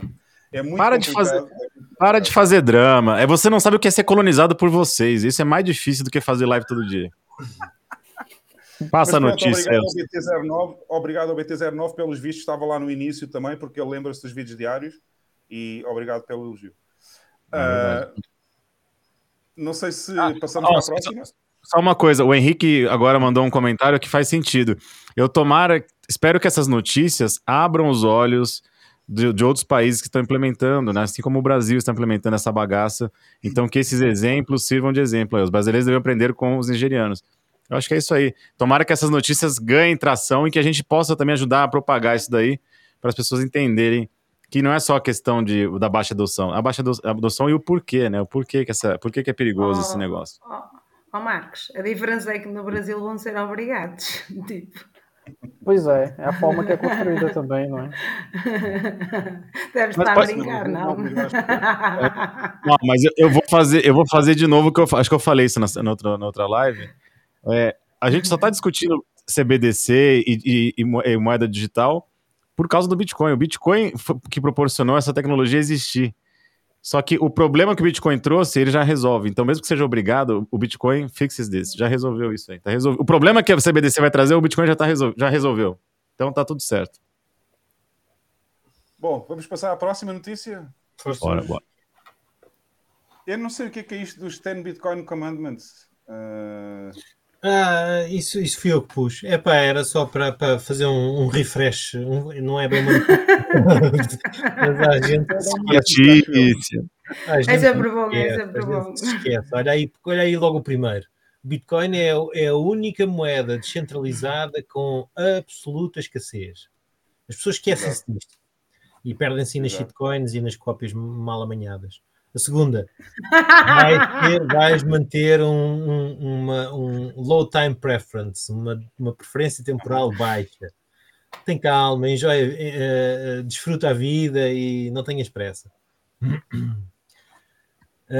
Bom, terás, farás a, a custódia das tuas Bitcoin. Isso é muito importante. As pessoas esquecem, deixam nas exchanges. Isto são basicamente as pedras, as pedras com os mandamentos da Bitcoin, não é? É mais ou menos, só que aqui é em metal, é tudo no metal. Agora aí, tu vais proteger as tuas chaves privadas. Muito é, não, não, é, não é como um gajo que eu, que eu vi no Twitter que publicou, pôs uma foto das chaves privadas a perguntar se tinha escrito bem lá, na, lá no cartãozinho da Ledger. Exato. É, não, não cobiçarás as chaves privadas dos outros, não é isso? Exatamente, exatamente. E depois aí, aí continuarás a, a, empilhar SATs por gerações e gerações. Uhum. Acumular SATs ou empilhar, eu não sei em português como é que se diz bem, não, não sou bem de maneira nenhuma, mas pronto. Aí o número 6. Ahm, não, convert, não converterás Bitcoin em fiats inferiores. Tem que ser uma que nos dê energia também, não é? Certo, muito importante também, uh, vais apontar o dedo aos scammers, aos burlões, shitcoiners e companhia, epá, todos Isso são nós gostamos imenso de fazer aqui, não é? Não é, Bam? É, gera um bocado de anticorpos, mas que, que se lixe, eu adoro. Exato, também eu. A, o- a 8, A oito. não, não terás, não terás shitcoins, como é óbvio, não, é? não, anda, não, não carregarás sacos. Há malta que só faz Exato. isto, só carrega sacos, mas pronto. E aí o 9, não falarás do teu número de SATs. A, co- a contabilidade dos SATs, isso é, é segredo de Estado, não é para Interessa, ser é contado a ninguém. Exato. É. E a última? E a última, correrás um nó, um node, não é? Ora, muito bem. Ora, muito bem. E cá está. O verdadeiro Bitcoiner tem um Lightning Node. O pessoal já sabem. Já sabem, comecem a investigar. Uh, também precisam ter um full node para ter um Lightning Node. Portanto, para, para o Lightning Node funcionar, tem que ter um full node. E comecem a investigar como é que isso se faz, porque há maneiras muito baratas de ter um Lightning Node e também poderem realizar alguns satoshis uh, com as transações que vocês uh, fazem passar por lá. É. Por acaso esta semana saiu uma notícia qualquer, ou um boato, não sei se é uma notícia ou um boato, que a Amboss havia alguns receios de que a Amboss podia estar a, a- a ficar com alguns dados ou, a- ou a fazer registro de alguns dados dos nós que, que lá estão listados. Não sei se viste isso, não. Não, por acaso não vi, mas a única coisa que um boss pode registrar é aquilo que já é público na Lightning, que são os canais que cada um tem com os outros. Pois. Não estou a ver nada de, Pois, a não. nada especial. Não sei, eu A li não na diagonal, vi só. A não ser que haja outra manha qualquer que eu não estou a par, né? Não sei, vi Bom. só as gordas, nem me interessei muito. Mas pronto, Visto só as bordas. sim, as gordas. Mas a maior parte das pessoas também, quando tem um nome, não tem. Eu percebi as bordas. Eu, eu percebi as bordas. Não, não, as gordas, as gordas, as gordas. Isso é, isso, é, isso é a tua mente estragada pela internet, não é nada disso. É a minha mente gorda. estragada, completamente estragada. Eh, Bem, mas estava a dizer, não é grave também, porque a maioria das pessoas, quando, quando acaba por correr um nó, não corre só um, acaba por correr um- mais um ou dois. Portanto, tem um público e um privado, ou coisa que o valha, por isso também não é grave. Pronto, já, já estragaste tudo. Eu, eu, que já me estava a preparar para, para começar um segundo node e tu já começaste a dizer às pessoas, pá. Bem, próxima notícia. Uh, basically a savior. Why crypto is so popular in Turkey? Quem é se quer chegar à frente? Eu sei porquê, mas não vou dizer já. Então, é, é tão fácil perceber porquê. É, epá, eu acho que é uma palavra que começa por i e acaba em ão, É isso. Não É será? Hum. Portanto, parece que, parece que. Mas isto de cripto, epá, eu não gosto desta palavra. Esta palavra faz-me tremer. Mas isso é por causa do. É o Coindesk, o Coindesk é um bocado shitcoin. É. Mas pronto, eles deviam ter posto aqui Bitcoin porque é a única que realmente preserva o valor monetário das pessoas e, e- e ajuda a lutar contra a inflação, especialmente em países como a Turquia, que neste É, momento mas tem aí inflação. Mas aí, se formos, se formos eh, corretos, o, título não, não está mal. Eles lá não usam só Bitcoin. e até nesta, nesta, nesta notícia, acho que tem uma imagem de uma, de uma montra de uma loja, de- dessas tipo de câmbios de rua. E eles têm, eh, nas, nas montras, têm tudo e mais alguma shitcoin, não têm só Bitcoin à, à, à mostra. Se, se fizeres scroll down, deve aparecer.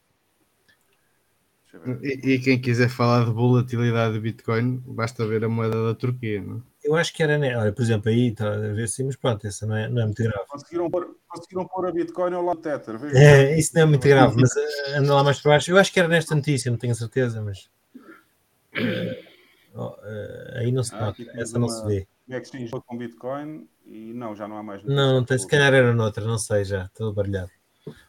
É muita informação para, para o meu chip. O que é que tu achas, oh, oh, Cauê, o que é que tu achas da inflação na Turquia neste momento? Aquilo tem salvação ou não? É basicamente o, o que toda moeda fiduciária eventualmente vai acabar por, por ter. né? Então, é, o que vemos na Turquia hoje é, é que algumas, alguns galhos quebram primeiro. Né? Quando alguns, alguns galhos mais fracos quebram primeiro, economias um pouco mais, mais robustas vão atrasar um bocado, mas eventualmente toda, toda a economia fiat na situação que está hoje é, de bolha de dívida, não é? que é basicamente como, uhum. como tudo, toda moeda fiduciária funciona hoje através de bolha de dívida, eventualmente vai estourar. E o resultado é isso daí. É, isto não há muito a dizer para mim, acho eu. A não ser que alguém queira comentar mais alguma coisa sobre a Turquia, não há muito a dizer. Isto é basicamente um dos elos mais fracos, é, era a moeda turca. Uh, está a arrebentar e, uh, e, as próximas vão seguir até que a última há de ser o dólar. Portanto, e depois vem a Bitcoin e vai comer o dólar, no fim. Uh, a seguir, temos aqui uma notícia que vem do Brasil, se não me engano. É, Já, é do Brasil. É o Globo. É, é, sobre a questão de sobre a questão de Portugal deixar de ter um país um, um, um paraíso fiscal das criptomoedas. criptomoedas é, esta não, é não é propriamente novidade, mas é uma curiosidade porque, para ver como é que o Brasil olha para, para isto, para, para esta mudança na legislação cá. O Orçamento de Estado uhum. foi aprovado esta semana, portanto. Uh, eu nem sabia que já tinha sido aprovado. Vê lá o que eu estou a ligar à política portuguesa. É, portanto, aquilo agora é, é para valer. Mas pronto, eu presumo que haverão menos brasileiros a querer vir para cá por conta, por conta desta mudança na tributação de, de, de Bitcoin. Não sei, vamos ver. Sim, isto era uma notícia já um bocado, pronto, tá, já, já não é novidade e, e, era só para vermos que o Brasil também já está a escrever sobre esta situação. Uh, queria só fazer uma pergunta ao Cauê, o que é que se ele tem falado com, com compatriotas dele e se, e se acha que, que esta mudança na fiscalidade importa na, na forma como eles veem Portugal ou na possibilidade de virem para cá ou não? Eu acho que não, sinceramente, eu acho que não. Eu acho que quem, quem vem do Brasil para Portugal não é assim. Eu acho que a, a parcela de pessoas que, que, vi, que vinham, né, ou, ou, que supostamente viriam em busca de um, de, um, de um enquadramento fiscal mais favorável, ou basicamente inexistente, né, que, era, uhum. que era como acontecia aqui, era muito, muito abaixo daqueles que, que vêm com, sei lá, expectativa de ter uma vida diferente uhum. do que tem no Brasil, coisa do gênero. Então, acho que a, a, parcela de pessoas que realmente vinham com a ideia de, de não serem taxadas, de não serem taxados, era muito, muito inferior às, outro, às outras razões globais. Né? Eu concordo. E muita gente vai para aprender um novo idioma também, né? Experiência no exterior. Não, mas é verdade. Eu, eu também não percebo uma mudança de, de, de visão assim. Até porque, se, se, a gente for levar em conta a questão do paraíso fiscal é, relacionado a, a, a cripto, a Bitcoin, ainda é uma parcela pequena também da, da população que é, mudaria só por esse incentivo, né? Tem outros Exato. benefícios, é, além do, de qualquer isenção fiscal ou benefício fiscal, né? Pois. Presumo que seja, primeiro de tudo, será a segurança e a, e a proximidade com o resto da Europa e a, a, a, relação cultural, a proximidade entre, os, entre as duas culturas uh, e, e, talvez, e talvez para uma, para uma, uma faixa de, de, dos potenciais imigrantes, talvez uma, uma perspectiva de, de, uma, de uma relação laboral melhor do que, do que aquela que tem no Brasil. Não sei, pode uma situação. Uhum. Pode ser. Olha, só antes, só antes de continuarmos, está aqui uma pergunta para o Cauê que eu não tinha reparado. Aliás, até acho que já, tem, já foi repetida, porque eu não vi a primeira, não esqueci-me para a primeira. Você acha interessante a análise do balanço de bitcoins nas exchanges? Acha que vai acabar a oferta de bitcoin nas exchanges? É, respondendo a primeira pergunta, sim. E a segunda pergunta, não. Então eu acho, acho que seja acho que seja interessante observar o balanço de exchanges, porque muitas vezes as próprias exchanges aqui fazem movimentações assim grandes e tudo e por exemplo essa semana teve uma grande movimentação feita na Binance e uma das minhas um dos meus objetivos em estudar on-chain é tentar desmistificar muita coisa que acontece no mercado e que é compartilhado de forma é, errada. É, então, seria basicamente combater a desinformação que, é, que muitas vezes acaba sendo gerada em portais de notícias, etc. Então, às vezes, tem uma grande movimentação e sai logo um headline assim: baleia comprou. O pessoal gosta de, de peixe, né? Então, bota logo assim: baleia comprou não sei quantos milhões de Bitcoin.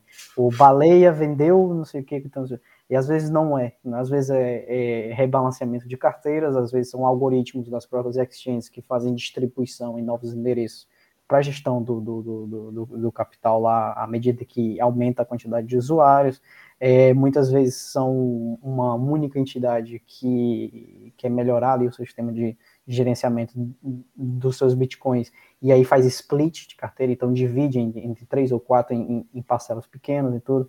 Então eu acabo acompanhando essas movimentações de exchange justamente para tentar desmistificar muitas das coisas que são compartilhadas erradamente. Então eu tento sempre buscar essa questão. E eu não acho que aqui as. É só para completar a segunda pergunta, né? Eu não acho que as reservas de exchange vão acabar, porque as, querendo ou não, as exchanges são uma via de acesso é, aos, aos menos, menos entendidos do mercado, porque obviamente você pode sempre comparar com KYC, sem KYC, etc. Mas as exchanges acabam sendo uma via de entrada, uma porta de entrada para muitos tipos de, de tanto de novatos quanto também de empresas. Então, acho que as exchanges não vão acabar por esses, por esses motivos. Já agora, eu gostava só, antes de passar à notícia seguinte, agora por causa desta questão se vai acabar a reserva de bitcoins das exchanges ou não, eu tive há pouco tempo a ver, eu já não faço aqui no canal, já não faço análise, mas de vez em quando ainda em casa gosto de ler algumas coisas e gosto de ver algumas pessoas que fazem análise e encontrei uma, uma coisa muito interessante foi a percentagem de hodling que existe neste momento é inferior ao, ao número de bitcoins que é colocada no mercado todos os dias. Mas houve um. Agora não me recordo o nome da pessoa que fez ou qual foi o site onde eu vi, uh, que fez uma análise e que chegou à conclusão que a partir do próximo halvening, a quantidade de bitcoins que vai entrar na rede é inferior à percentagem de hodling que está a ser feita na rede. O que vai provocar aquele choque vai, vai provocar aquele choque da escassez, fazer subir o preço. Uh, é. E era uma análise bastante interessante e muito bem feita que eu gostei. Não sei se tu já estás a par, Cauê, sobre essa, sobre essa análise de que o próximo halvening vai mandar 450 bitcoins por dia, o que Sim. é já inferior, pela primeira vez, vai ser inferior ao número de bitcoins que entra em hodling nas wallets. É, essa, essa análise, eu, eu não, não tenho exatamente certeza se ele foi o primeiro a desenvolver mas o modelo que ele fez foi um dos primeiros a ser publicado e ser explicado é, é, dessa forma, né? Que é o The Rational Root. É, acho que foi, acho que foi dele que, que, deve ter visto isso. Ele tem um modelo chamado de Hodling Model. É, eu já conversei com ele algumas vezes. Ele tem uma compreensão sobre o on-chain muito grande e, e basicamente o modelo dele traz a, a, o, o, terceiro, o terceiro ponto de escassez no Bitcoin, né? Que, que, basicamente o Bitcoin ele hoje sofre de três, três tipos de escassez. Né? Então tem a escassez programada, que é essa que todo mundo já conhece, que vai existir 21 milhões de unidades, etc. É, que nós vamos levar ainda mais uns mais quase uma centena de anos aí para minerar. Essa, é, essa é a escassez que já conhecemos que, e que já estava lá é, é, desde o bloco Gênesis, já sabíamos. Então, temos outra camada, outra, outra, outra fonte de escassez, outra camada de escassez, que são as moedas perdidas, né, que são basicamente durante todo o período dos últimos anos e tal. É, muitas chaves privadas acabam sendo esquecidas, perdidas, esquecidas, whatever. Então adiciona uma camada mais de escassez, porque essas moedas nunca mais vão se mover da rede, então elas seriam basicamente um hodling forçado. Né? Só que aquele hodling deixa de ser uma pessoa e passa a ser simplesmente uma, uma moeda é, é, imóvel. E depois nós temos essa terceira camada de, de, de escassez, que é chamada de liquid supply, ou de oferta ilíquida, né, que seria basicamente a oferta ilíquida é, na compreensão da própria, da própria Glassnode, é, uma, um supply líquido, uma oferta líquida seria aquele, aquele endereço de carteira em que, em que não moveu mais de 25% da sua, da, da, da, sua, da sua carteira. Aquela carteira nunca movimentou mais de 25% do seu do, da sua quantidade, né? Então ele é classificado como supply líquido. O que acontece é que o supply líquido ele vai aumentando à medida do tempo em que o, a, a compreensão do ativo, a, a, a, força de armazenamento do ativo, né, que as pessoas querem mais armazenado que negociar, vai aumentando, então esse liquid supply vai aumentando. Então, esse modelo que você está falando, ele foi construído com essa métrica chamada de liquid supply e a emissão, né, o issuance do Bitcoin, que seria basicamente isso que a gente vai vendo, que, que o issuance vai ficando cada vez mais assim, aquela curva que vai subindo, ela vai, ela vai meio que ir, ir, se voltando para o horizontal, até que vai chegar no momento em, onde, em 21 milhões em que ela vai ficar completamente horizontal, né? então ela não vai, uhum. não vai mais subir, nem vai, nem vai mais cair, vai ser sempre aquele teto. E em, em contrapartida, nós temos o illiquid supply, que é esse supply, é essa oferta, né, essa, essa quantidade de bitcoins que vai, vai ficando cada vez mais é, é, parado é, com uma curva ascendente. Né? Então ela continua subindo, enquanto a curva de emissão de novas moedas vai tendendo à horizontalidade. Então chega um momento em que essas duas curvas vão se reduzindo, e é justamente esse espaço entre a quantidade de moedas que vai sendo disponível no mercado e a quantidade de moedas que vai sendo armazenada por hodlers, hodlers de alta convicção, vai cada vez sendo mais achatada, e isso vai aumentando a, uhum. a pressão sobre a escassez, né? explicando o modelo. Uhum. É muito interessante, achei muito interessante. E agora, enquanto estavas aí a explicar esse modelo todo, eu fui à procura, encontrei o vídeo e o nome dele é o Rational Root. Não sei se já tinhas dito há pouco. Diz. Uh, sim, sim. Hã? Sim, eu tinha dito. Falaram ao mesmo tempo, eu não entendi, desculpa. Você tinha falado. Agora nós. Travou, deu bugou, bugou os lugares aqui. Não, ele já tinha Ele falado. Ele tinha mencionado o nome logo no início da, da pergunta. Ah, pronto, então é isso. É que eu não percebi o que o Cauê disse do nome dele uh, e fui encontrar o vídeo onde eu vi. Foi um vídeo do What Bitcoin Did, do Peter McCormack, em que ele foi entrevistado e explicou todo esse modelo. Eu adorei esse vídeo, já agora eu vou deixar aqui nos comentários, aqui no chat. É, na ver. Bitcoin, na, na Amsterdã, Bitcoin Amsterdã, ele também fez uma apresentação e explicou também, quem quiser ver esse... É a mesma coisa, a mesma explicação, só que é mais curtinho e ele vai direto ao ponto, né? E esse do Watch Bitcoin é. é, o, é o podcast, é, é, quase uma hora e tal. Então tem no, na Bitcoin Magazine, se quiserem, também tem lá, acho que é 18 minutos uhum. só, até mais, um pouquinho mais, mais curto. Pronto, eu vi esse vídeo no, no Peter McCormack, achei fascinante a análise dele, achei muito interessante uh, e gostei bastante de saber que no próximo halvening já vamos estar a produzir menos bitcoins, ou seja, vai estar a depositar na rede menos bitcoins do que aquelas que os hodlers já estão a acumular, o que significa que vai haver um choque também relacionado com o próprio nível de bitcoins nas exchanges, obviamente, vai haver cada vez menos. E, portanto, isso vai provocar um choque financeiro também, em que o preço provavelmente vai subir bastante. E vamos, e vamos combinar uma coisa, né? Caso, porque o, o, o ataque que o governo pode dar ao Bitcoin são, são, é, são os acessos através das exchanges, né? Então, se qualquer exchange for proibida de operar ou de qualquer coisa, tudo que tiver lá vai, se, vai, vai criar uma, uma escassez também, né? Mesmo é, que seja em determinados exatamente. países. É, tá bom. bom é escassez, é escassez, é escassez. Mas foi, mas foi bom falar sobre isto agora com o Cauê, porque ele também explicou bastante bem essa parte da, do cruzamento das duas linhas e, portanto, muito interessante. Vamos só passar então aqui à próxima. Mesmo, mesmo sem idiota, isto está a demorar hoje. um, a experiência da adoção do Bitcoin da Ilha da Madeira de cola. Eu não sei qual é a experiência da adoção de Bitcoin na Ilha da Madeira. ah, Mas, e outra coisa. Okay. Vamos, e vamos combinar, né? Porque é, é, até o Peru decola, né? O Peru não é, não, não é uma ave que voa, mas decola. Agora, depende de qualquer referência de voo que eles estão falando aí, né? Se é um voo de Peru ou um voo de, de, de Andorinha. Eu não, sei, eu não sei quem escreveu esta notícia, mas quem escreveu esta notícia provavelmente está muito desinformado, acho eu. Ah pá, tenho para mim que a experiência é igual à do continente, mas não sei. Sim, está aqui uma atualização sobre o lançamento do Bitcoin no arquipélago português da Madeira de acordo com o empresário Jeff Trump, é uma Bitcoin maior, mas na União Europeia. Eu não, eu não, eu não, é assim, a Bitcoin Beach fica aqui a 40 km onde eu estou. Agora, a Ilha da Madeira, que eu me lembro, não é Bitcoin Beach ainda.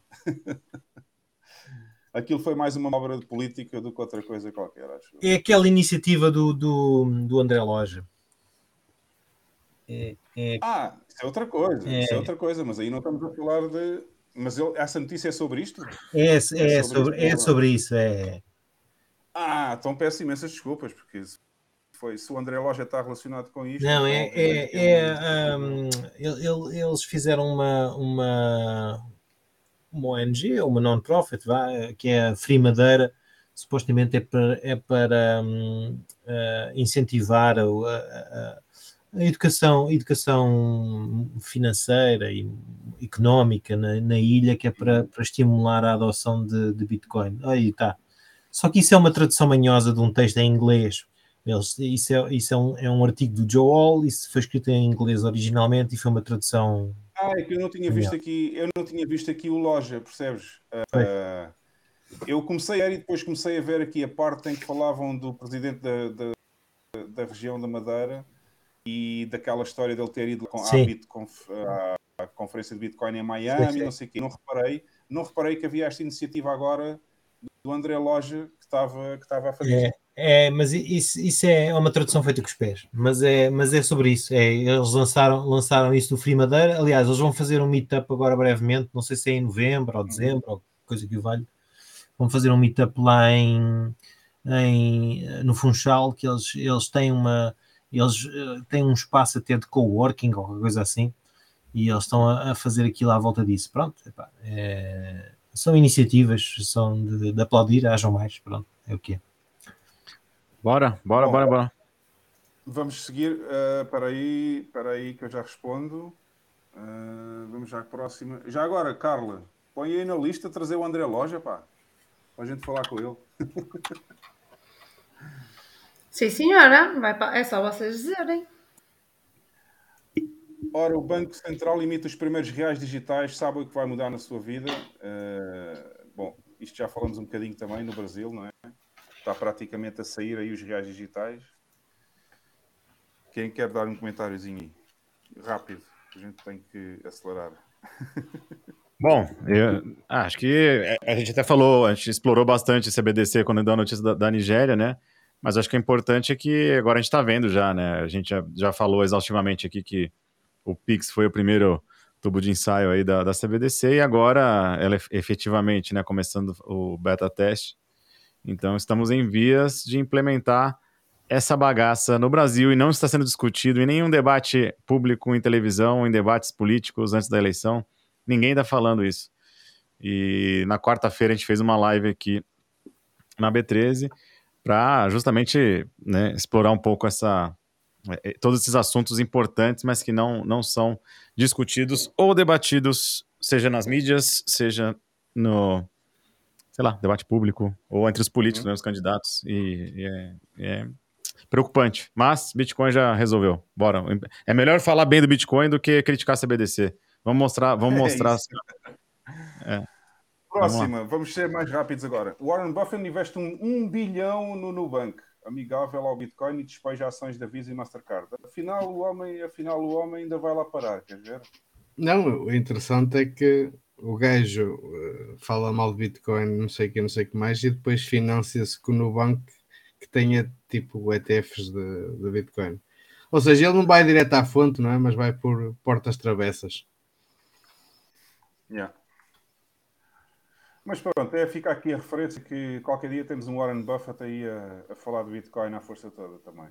E temos aqui a última notícia, antes de entrarmos no fail, temos só mais também mais dois fails e os memes. Hoje, como sabem, não temos idiota da semana, pedimos desculpa às pessoas por isso, mas a ligação à internet aqui não dá para mais. Mas pronto, temos aqui a última notícia, bastante boa, bastante boa, uh, mais um país a tentar apresentar um projeto de lei para tornar a Bitcoin legal tender. Uhul! é, o, é o meu comentário. Não há comentário. Ó, oh, eu, eu não, eu sei, vai mudar. Se, se passarem, vai mudar o nome de país de Costa Rica para Costa Milionária. Essa é piada é muito boa, é muito boa. Porra. que bosta. Não, é piada B13. É que piada de brasileiro, porra. É piada de brasileiro. Ah, peraí, eu tenho aqui, peraí, peraí, ó. Eu tenho. Eu vou colocar aqui, ó. Olha lá. É, vou, vou, vou, escutem aí. É o seguinte: se Costa Rica aprovar a lei do Bitcoin como, como legal tender, vai mudar o nome do país de Costa Rica para Costa Milionária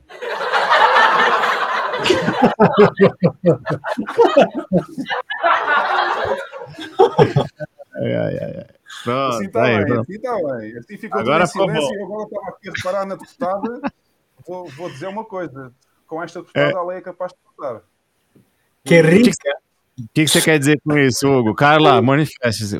Cadê a Carla Pistola aí? Tira esse Hugo do ar. Cancela o Hugo. Deputada, deputada Joana Obando. Obando. Isto é um nome a reter, é um nome a reter. Entendi. Vai fazer um search, né? Tá bom. Já entendi. Vou nada que eu sou casado. Aham. Oh, olha, o Cauê tem que sair agora à meia-noite. Meia-noite eh, Portugal, nove da noite no Brasil, se não me engano. Acho que é isso. É. É, deve ser. São três horas menos no Brasil. Aqui ainda é cedo, ainda tenho que fazer jantar. Eh, Agora tens que há dar mais três horas. alguma pergunta? Há mais alguma pergunta para o Cauê antes de passarmos então aos fails e aos memes? Bora, bora pros fails. Alguém quer. É legal ele comentar também os fails até antes dele sair aí. Vai ser legal, vai ser divertido. É? Bora. Então, se é para seguir, segue. Mas eu estava a dar a oportunidade de alguém fazer uma última pergunta. Bom, ah, tá. Ah, você um do, do chat. Tá bom, vai lá, vai lá. Temos aqui um fail bastante interessante. Uh, eu já nem vou pôr as vinhetas agora, é tudo de seguida. O Banco de Portugal multou um outro banco em um milhão por não evitar dinheiro sujo, mas o Banco de Portugal oculta o nome do banco. Portanto, isto é o costume. É a palmadinha nas costas. É. né? Qual a, é? Qual, qual, privacidade, a nossa privacidade vale merda. A do banco que, que anda a lavar dinheiro tem que ser protegida. Muito mas espera aí, qual é, qual é o dinheiro que não é sujo? Eu ia falar isso. O, dinheiro já é sujo. o único dinheiro que não é sujo, sabemos qual é. Exatamente. Bom, mas fica aqui a dica que o nosso querido corrupto Mário Centeno uh, está a proteger os amigos dele dos bancos e não está a revelar qual, qual foi o banco que foi apanhado aí a lavar dinheiro. Sim, e vamos ler. Eu gosto de falar com todas as letras. Não existe lavagem de dinheiro com Bitcoin, porque Bitcoin não, é impossível. O dinheiro já é transparente, já é lavado de fábrica. O, dinheiro, su- o único dinheiro para lavar é esse dinheiro sujo deles aí. E agora a pergunta que eu faço é: uh, lavaram dinheiro? Qual é que foi o lucro da lavagem de dinheiro? Foi muito Foi mais um superior a um milhão. milhão? Claro, claro. claro que foi. O crime compensa, não é? O crime compensa sempre em Portugal. Claro. Especialmente quando temos um Mário Centeno como presidente do Banco de Portugal. Aí É. compensa sempre. mais um mongoloide, mais um mongoloide do PS, dos Xuxas, que está que tá a proteger os amigos dos bancos. Pronto, basicamente é isso. Enfim, não sei. Uh. Cauê, eu vou, eu vou dar a oportunidade ao Cauê, se qui- quiser mesmo sair à meia-noite, de, de dizer última, as últimas palavras que ele quiser referir. E vou pôr aqui também, uh, para as pessoas poderem ver, vou pôr aqui já uh, os links. Os links estão cá em baixo, pessoal. Uh, nas notas do vídeo têm os links todos para os sites do Cauê também, para o YouTube, para o Substack, para o Linktree, está tudo aí, portanto podem seguir e vão registar-se no canal dele, uh, do YouTube também, para ver se ele começa a fazer mais vídeos. Não, o que eu tenho para dizer é só obrigado, é, agradecer aí a, o convite que fizeram e poder é, fornecer esse espaço para falar um pouco sobre o Unchain, que, que realmente é algo que ainda, ainda é uma luta para mim e para muita gente que fala sobre o Unchain, conseguir alcançar as pessoas, porque ainda é algo assim muito muito complexo para muita gente, ainda tem ainda é pouco compreendido e pouco pouco falado na, né, na, comparado a outros temas. Né? Então, obrigado pela, pelo esse painel aqui, por deixar falar sobre o on-chain e também poder discutir mais sobre Bitcoin. É, Para quem quiser acompanhar aí meu trabalho, o Hugo já falou, tá, é, todos os meus links. É, Tá aqui, e, E no lado esquerdo do vosso ecrã está o Linktree. Uh, nas notas do vídeo estão lá também todos os que eu estou a mostrar neste momento, mas já agora, se quiserem ter uma ideia, está o Substack do Cauê e o Twitter, já sabem, com a imagem do Nietzsche, está aqui também. Podem seguir o link nas notas do vídeo e, por fim, temos aqui o canal do YouTube. A gente espera que vá ter mais vídeos. É, esse aí tá, tá esse, esse, esse projeto aí tá, tá na, tá como, como nós dizemos, está na geladeira por enquanto. Mas o projeto principal hoje é a comunidade lá no Discord, Bitcoin Chain Brasil. É, e, e já ah, aproveitar. Essa, essa não pus nas notas do vídeo, tens que mandar o link. Ah, eu tenho ali, acho eu. Tá, é já o primeiro link do Linktree, mas se quiser eu posso mandar aqui também nos comentários pro pessoal que quiser entender mais de. Ah, tá quiser entender mais sobre o on-chain e tudo. Ah, e também aproveitando para falar que nós vamos sortear quatro hard wallets lá na, lá na, lá na comunidade. Né? Foi uma parceria que, que nós, Block Trends, conseguimos com a CoinKite e com a Ledger.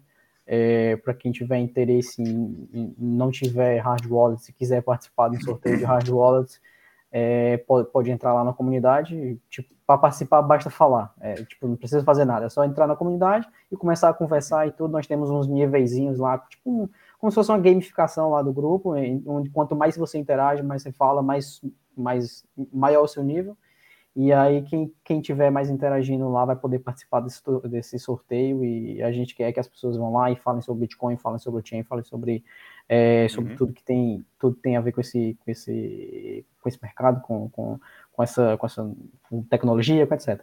É, e é isso, obrigado. E, e fica aí a, a, minha, o meu convite para quem quiser participar. E até uma próxima e de repente a gente tá por aqui de novo. Vamos estar com certeza, gostamos muito de ter aqui. Eu gostei muito da tua análise também, já me fez sentir saudades do que eu fazia antes.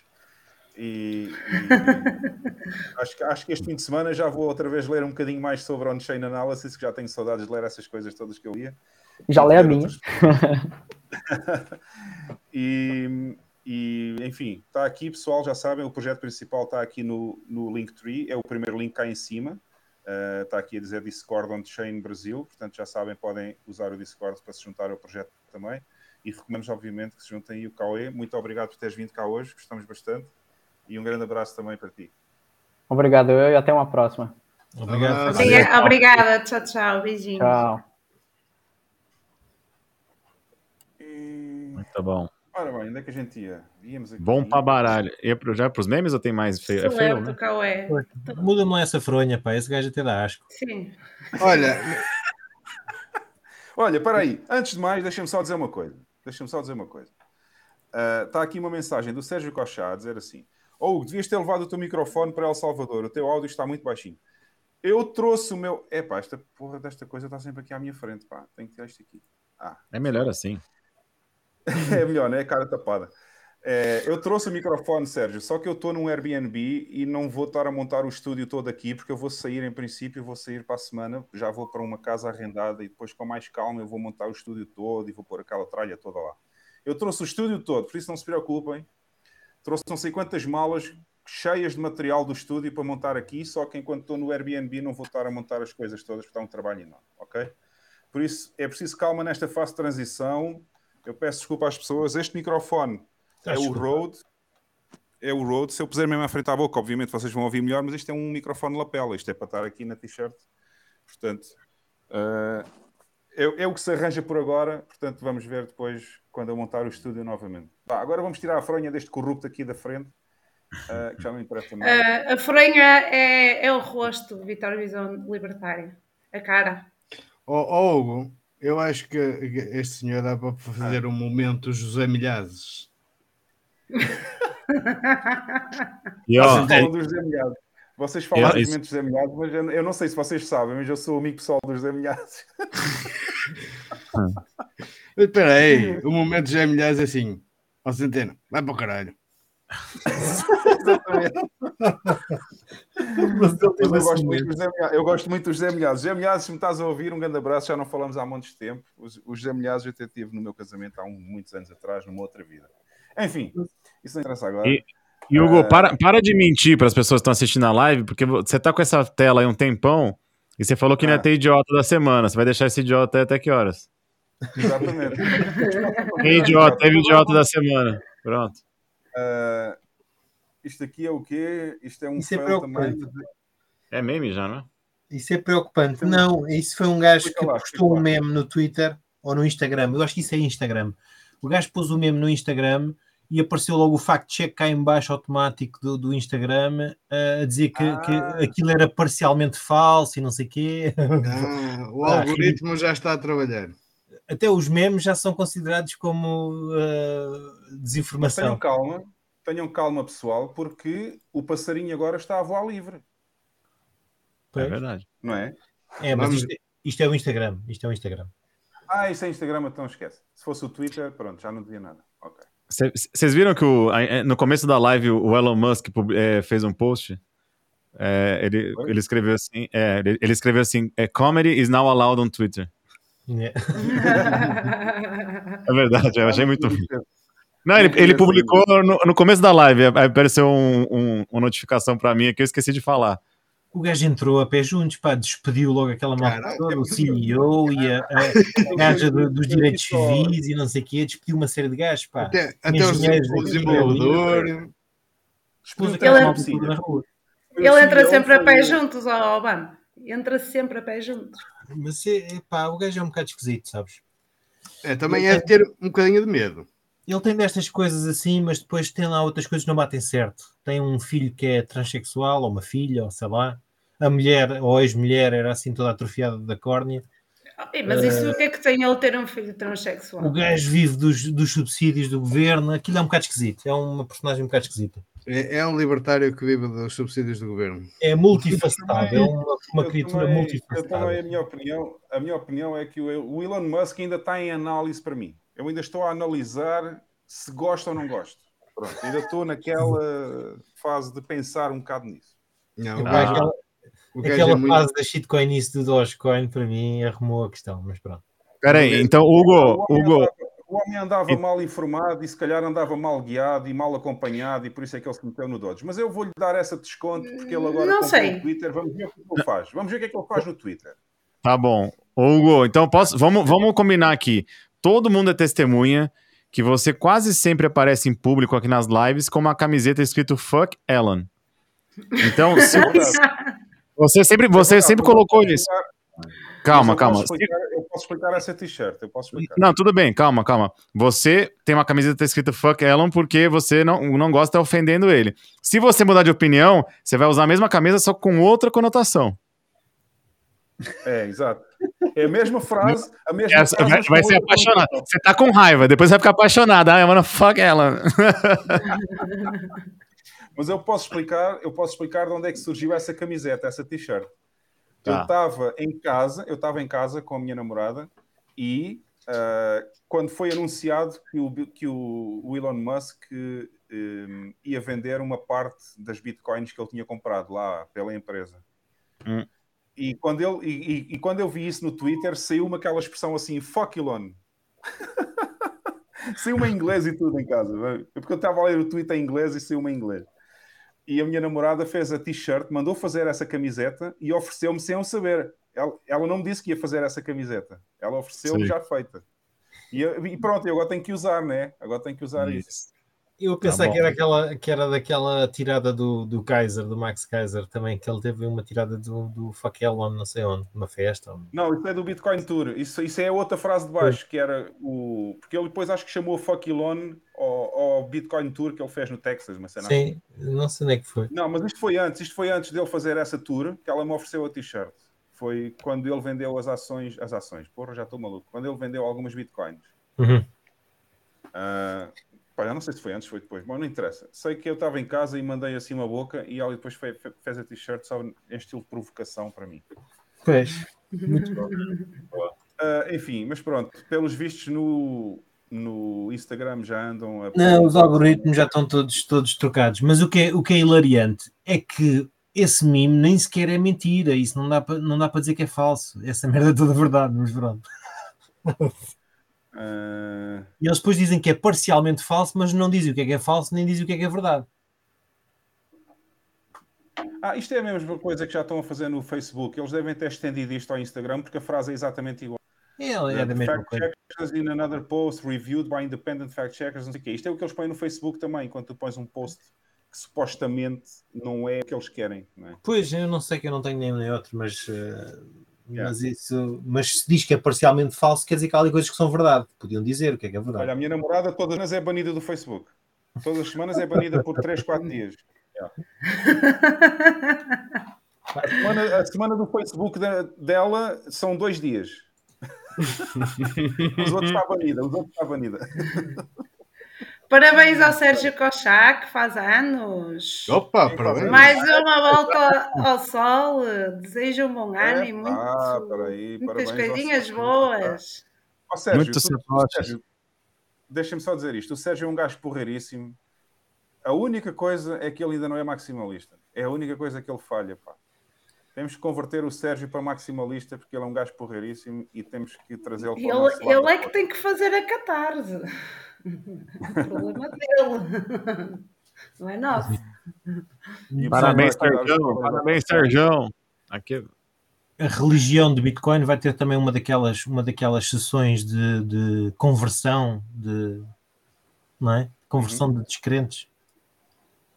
Bem, agora vamos aqui, vamos aqui à parte mais interessante.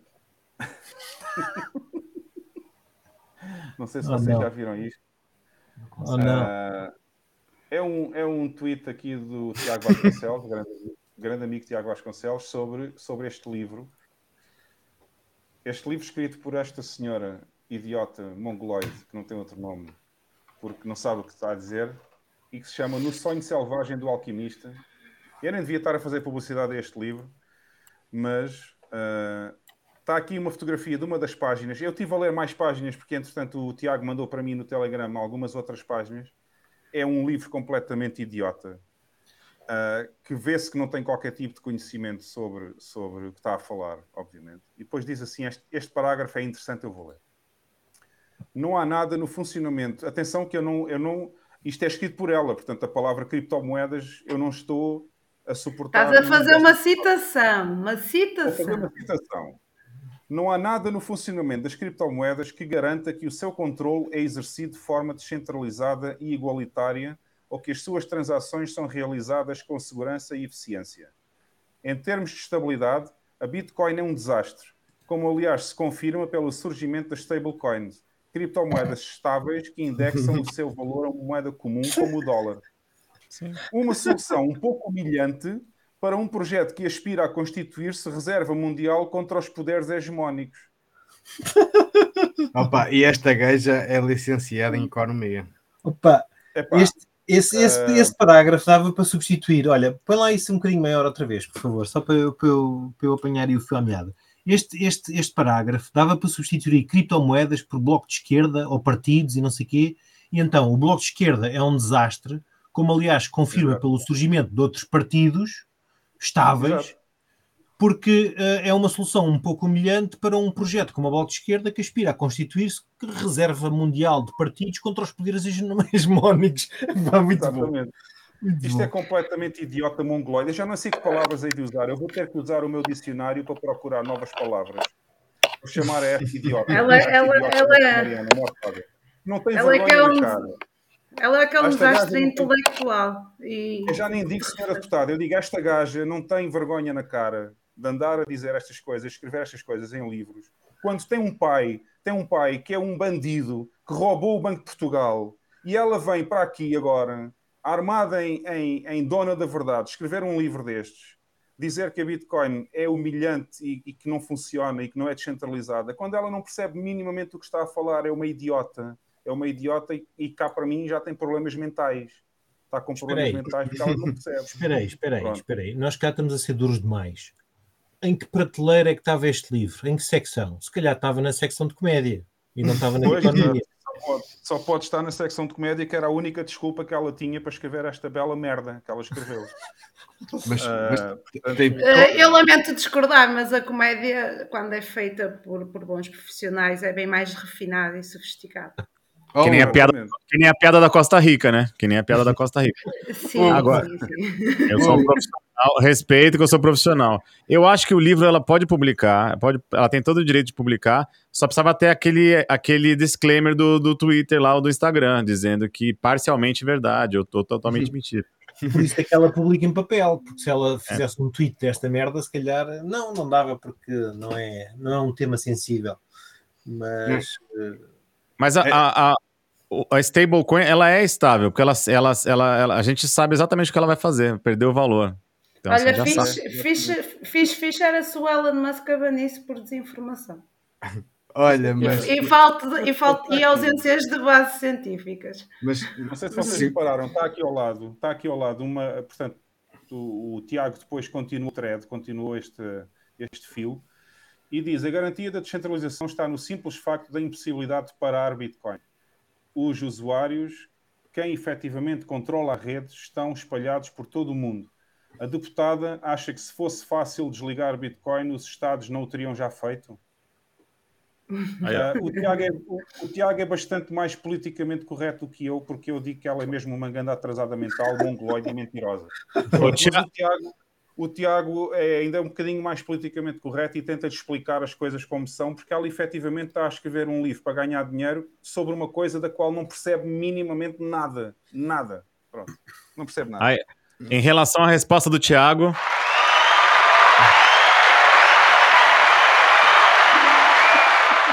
Eu, eu, eu só acho porreiro porque ela consegue se refutar ela própria. Porque se tem que comparar Bitcoin a uma stable dollar, ela não sabe o que é o mercado Forex entre que as moedas competem entre si entre valor e normalmente entre dólar. Então nenhuma moeda é moeda para ela. Nenhuma é estável. Nenhuma é estável. Ela, ela consegue se refutar eu ela vou própria. Então, então vou- ela, vou- ela vou- refuta-se com a própria irmã dentro do próprio partido? Tu queres dizer? Olha, eu estou-vos a mostrar, eu estou-vos a mostrar o, o Twitter da Mongoloid e estão a ver o que diz aqui, You're blocked, olha aqui. Pronto. Isto é o que pessoas, isto é o que pessoas sem cérebro, que não sabem do que falam, fazem quando são atacadas com razão e com motivos e com factos concretos daquilo que, que- que eu sei muito bem o que é que estou a falar quando falo Bitcoin e esta idiota, esta idiota que não sabe o que está a falar, nem percebe nada de Bitcoin, bloqueia as pessoas que até podiam ensinar alguma coisinha de jeito. Mas está aqui o exemplo que ela dá, que é bloquear as pessoas. eh, Mas ela- Olha, ela, ela deve ser boa rapariga, é fã de autocarros. É, exatamente. Não sei o que é que quer dizer com isso, mas é piada. É, fã- é fã de autocarros, transportes públicos. É isso. Exato, exato. Claro. Mas usa sempre as mesmas sapatilhas todos os dias. Não sei se já repararam nisso. Yeah. Ah, enfim. Bom, vamos seguir, vamos seguir para não me chatear mais com esta gaja que já, que já, está, já, já me está a chegar aqui aos cabelos. Qualquer dia, quando eu for a Portugal fazer uma visita, tenho que ir assistir a uma dessas palestras que ela faz agora e que é para a pôr na linha em frente àquela gente toda.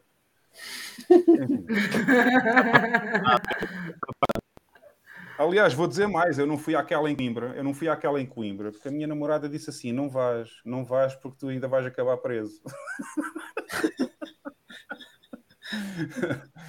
e eu não fui, eu não fui. É melhor não ir, é melhor não ir. Hã?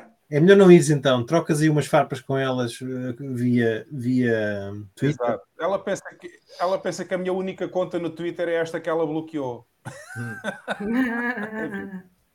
Bom, temos aqui os mimos, pessoal. Vamos então aos mimos. Deixem-me passar agora que já não estamos a cumprir calendário. Agora que já não estamos a cumprir calendário, já posso passar aqui o dos mimos.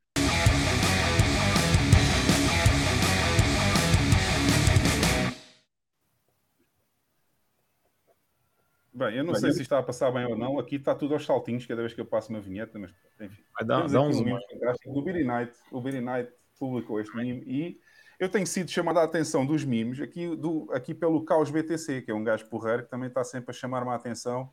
Olha aqui este mimo e tal. E este mimo está muito engraçado. Aumenta aí. Aí, boa.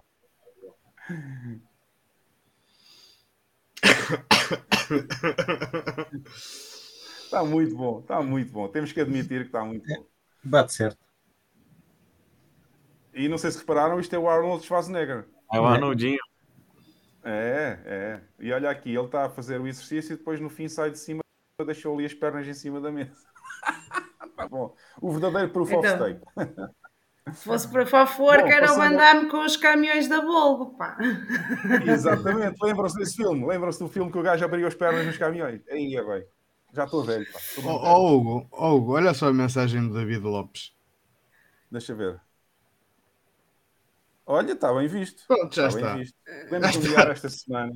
Esta semana, já que não há idiotas em vídeo, porque a, a- a ligação à internet não permite aqui, infelizmente, até eu ter uma casa minha e uma melhor ligação, vamos designar a, nossa querida amiga, querida amiga, salve seja, idiota, ah, Mariana Mortágua, a irmã Metralha, também conhecida Vamos-lhe como irmã vamos Metralha. oferecer um, um honoris causa da É exatamente, uma honoris causa aqui. Acaso, íamos pensar nisso. Íamos começar a fazer umas folhas impressas e mandar para o- saber a morada das pessoas para lhes mandar o, para lhes mandar o Um reconhecimento. diploma, um Exatamente. reconhecimento. O honoris diploma de idiota da semana, doutora, doutoramento aqui no Don't Trust Verify, né? Não, podem ter, um- ah, podem ter um título de idiota honorário. É isso, idiota honorário. O idiota honorário é sempre, é sempre, não é? Mas enfim, enfim. Uh, vamos pensar nisso. Olha, está muito bem decidido aí pelo, pelo David Lopes. Vou pôr aqui, até vou pôr no ecrã, que é o pessoal ver. Barra tela para os nossos amigos do Brasil. Uh, hoje não há idiota da semana, mas podemos já nomeá-la. Exatamente, está nomeada como idiota honorária do Don't Trust Verify, a nossa uh, amiga é, é, Ela já merecia o título exato, também de uma residênciazinha. Também conhecida, também conhecida como Irmã Metralha, devido à, à, excelente família da qual provém. Pronto. Uh, vamos passar ao próximo. Marcos, não fujas ainda, porque estamos mesmo no fim, só faltam 4 ou 5 mimos. Tá bom? Não, por isso que eu falei, okay. daqui a pouquinho. Uh, temos aqui outro. Tem muita piada ruim para é fazer um também. Este já é um clássico, este já é um clássico. Bitcoin, usuários e a shitcoin perfeita, só que centralizada. Ninguém lhe toca, hum. ninguém quer saber. Essa aí é, ela é um 10, ela é um 10, mas é uma shitcoin. Exato, é um, é um 10, mas é shitcoin. Por isso é um 0, exato. É um 0. Uh, já agora convém referir novamente o Caos BTC, que enviou para mim a referência a este mimo, está muito bom e obrigado ao Caos por ter enviado. Aqui temos outro. Ah, este é um vídeo, mas eu não sei se isto tem som ou se vou conseguir pôr o som. Deixa eu ver. Tem som, deixa rodar.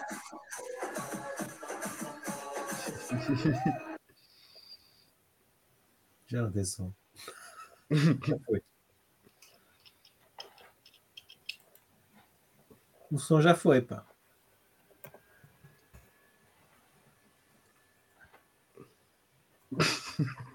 Com som é mais caro.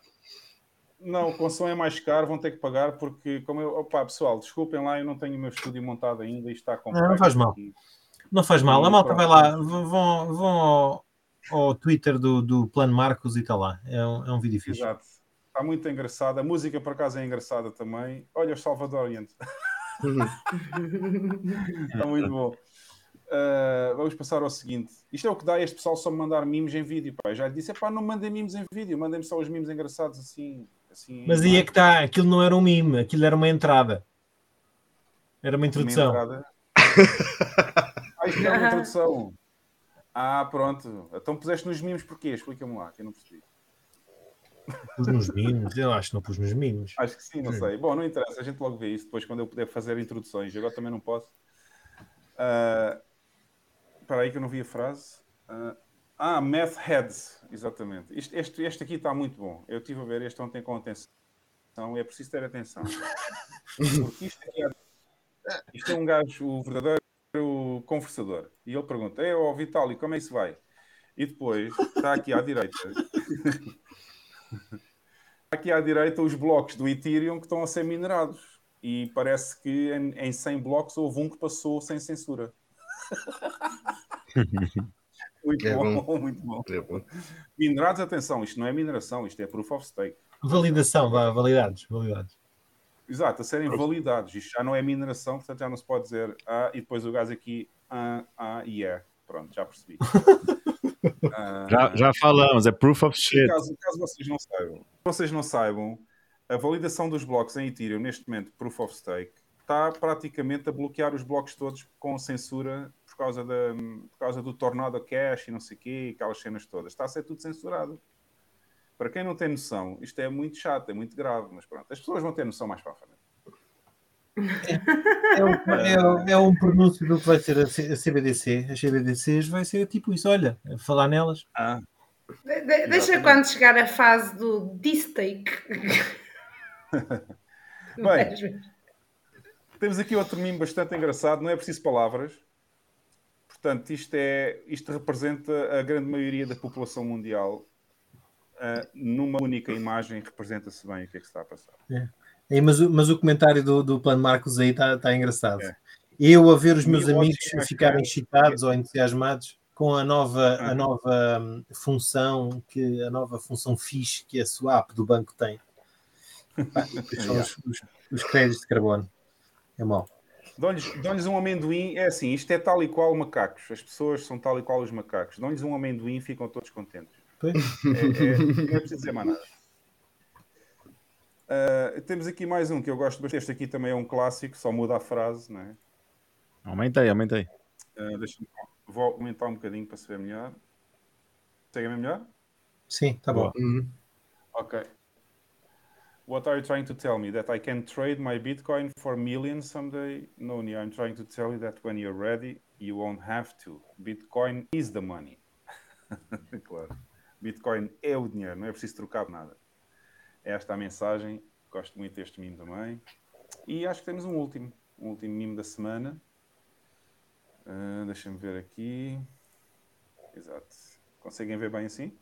Uhum. A que é que nos estamos a agarrar, Sam? E ele responde: Ainda existe algum bem neste mundo e vale a pena lutar por ele. e o bem está aqui, obviamente. Ó. Pronto, e lutar contra quem? Contra idiotas mongoloides como a irmã Metralha, por exemplo. Idiota da semana. Que tem o meu amor de estimação desde há muito tempo que ela tem o meu amor de estimação e vai continuar a ter. Vai continuar a ter, sim. Vou botar apaixonado. Bem, pessoal, ah, deixa-me desligar aqui os, os mimos. Já não temos mais mimos esta semana, já não temos convidados, já não temos nada. Mas temos um gajo com uma, com uma camiseta do Vasco. Em, em- em vossa homenagem. Falei, meu time perdeu ontem. não- é- é- quando, o time já é ruim. Quando perde, a gente tem que colocar a camiseta. Ah, por isso é E luto. deixa-me dizer uma coisa. Deixa-me dizer uma coisa. O Miguel Carvalho esqueceu-se de perguntar ao convidado o que é que ele achava de Monero. Ei, ganda falha, ganda falha. Não, sabes o que é falha, que é? Miguel Carvalho, grande falha que tiveste. Ou sabes o que é que é? O, o Miguel estava com medo que o, que o Cauê fosse lá tentar perceber qual era o, o market cap total do, do, do Monero.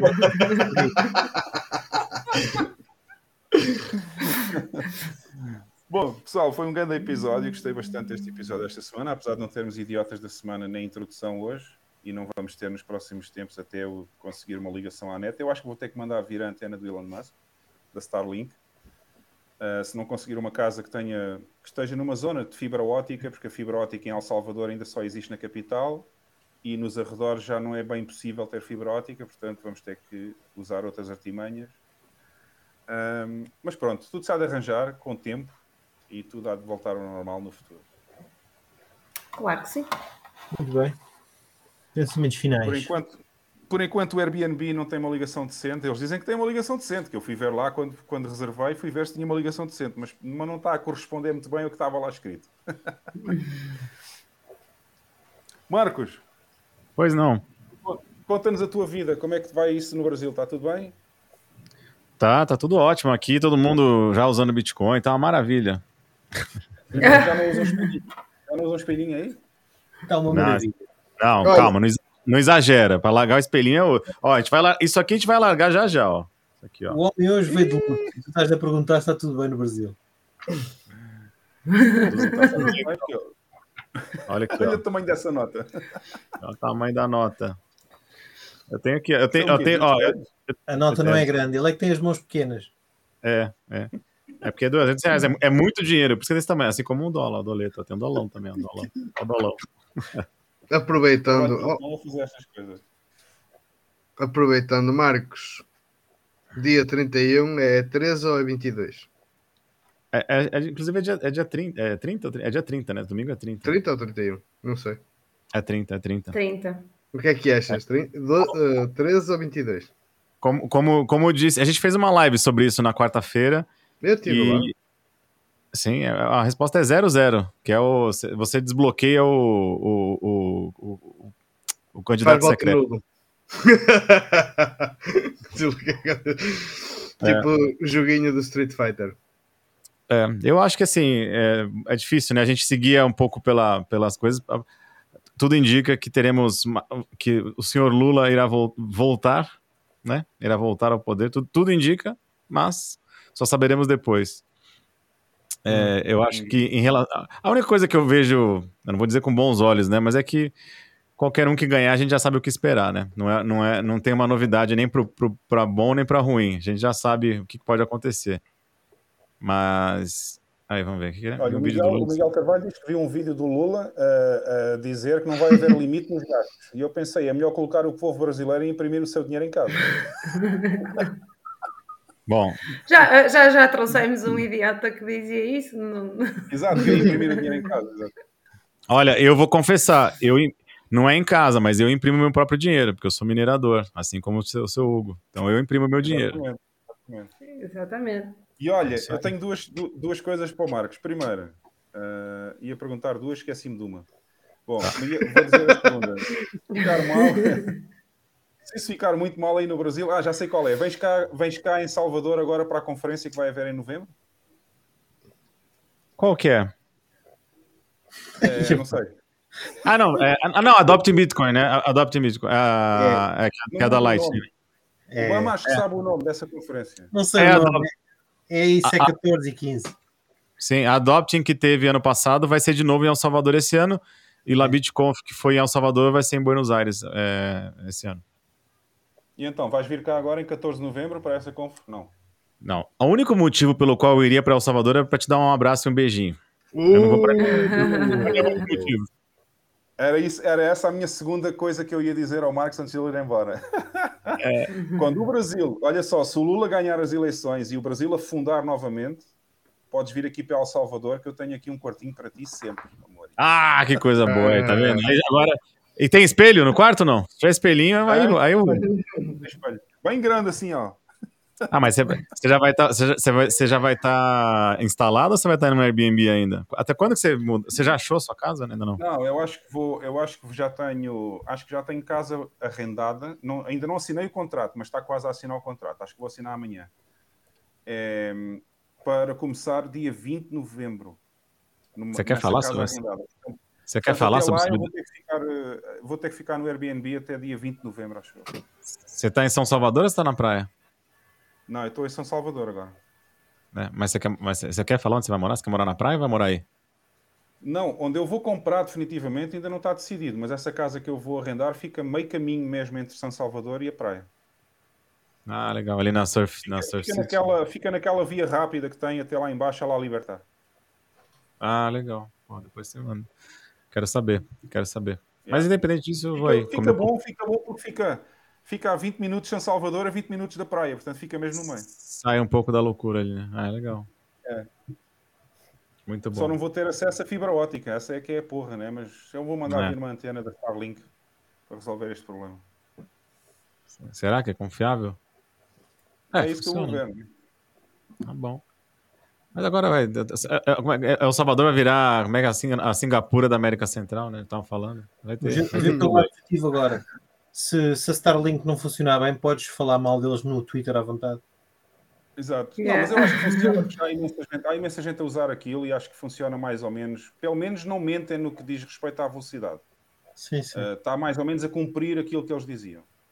Entendi. Sim, e, pelo, e pelo preço, se for o preço que eles agora estão a anunciar, é aí, para os preços daí não sei, mas para cá não é muito mau, até é competitivo. Se estiveres num sítio mais isolado, funciona. Olha o Henrique Lucides. É, é isso, olha aí. Não, o Vitor Visão Libertária também já quer vir dormir aqui na casa do Hugo, né? já vai pedir asilo político também. E, o, e aqui o, Ouvi- e aqui o Sérgio eu- Cochá a perguntar se a Starlink funciona em El Salvador. Vai começar a funcionar até ao final deste ano. Eles, eles anunciaram uh, quarto trimestre de 2022. Portanto, está quase. Ah, legal. Eu vou, eu vou pedir asilo na sua casa, mas não por, se o Lula ganhar, só por reparação histórica. Você me deve isso. É, e já tenho aqui três ou quatro espelhinhos para oferecer também. Ai, que delícia. Agora eu vou, tô rico, tô rico. Bom, pessoal, pensamentos finais. Alguém quer dizer alguma coisa? Vamos embora, que está na hora do jantar. Quer dizer, aqui está na hora do jantar. Para vocês está na hora de dormir já, né? Pois. Pois, Pois é. é. Não, hoje Pois por acaso é cedo. Ainda não está, ainda não está na hora crítica. O Bam, o Bam ainda está a falar. Ainda está tudo bem. Candina está, mas se ela está em Portugal, eh, é um pouquinho mais barato. É assim, overall, contando com tudo, El Salvador é um pouco mais barato que Portugal, sim. Algumas coisas é difícil, porque eles têm que importar, e por exemplo, se quiserem comprar uma garrafa de azeite é mais caro que em Portugal, se quiserem comprar uma garrafa de vinho é mais caro que em Portugal. Mas no cômputo geral, é- ou seja, tudo junto é mais barato, porquê? Porque a gasolina, por exemplo, é 1 dólar por litro, em Portugal está a 2,15 euros. Portanto, é metade do preço da gasolina aqui em El Salvador. A energia também, a eletricidade é mais barata aqui. Os bens essenciais são todos mais baratos que em Portugal. O que é mais caro em El Salvador são as coisas mais, assim, consideradas mais luxuosas. Ou seja, coisas que são importadas para cá porque eles não têm produção. Ah, não, É. não, bebe- não bebes vinho, bebes cerveja, bebe outra coisa qualquer que eles produzam aí. Exato, e não há vinho português, ainda não encontrei vinho português aqui. Encontrei espanhol e chileno. Chileno, Chileno. muito. Os chilenos são baratos, pá, é difícil de competir com os vinhos chilenos. E, e uma garrafa de azeite, paguei 14 ou 13 dólares por uma garrafa de um litro de azeite. É muito mais caro que em Portugal, Pois. obviamente. É, fora que ainda é dolarizado, né? Agora que o euro tá valendo menos que o dólar, né? Mas tu aí também deves ter acesso a, a- a alternativas, tipo óleo de, de, Não, azeite não de tens alternativa. coco. Ah, sim, tens esse tipo de azeite, mas não é. Ou seja, o óleo é diferente. É uma- O azeite, o azeite, azeite de oliva é diferente, é espanhol, vem tudo de Espanha para cá. Claro que sim, é diferente, mas também a, a dieta, a gastronomia daí não exige azeite. Adapta-te à gastronomia daí. Pois, mas eu faço a minha gastronomia também.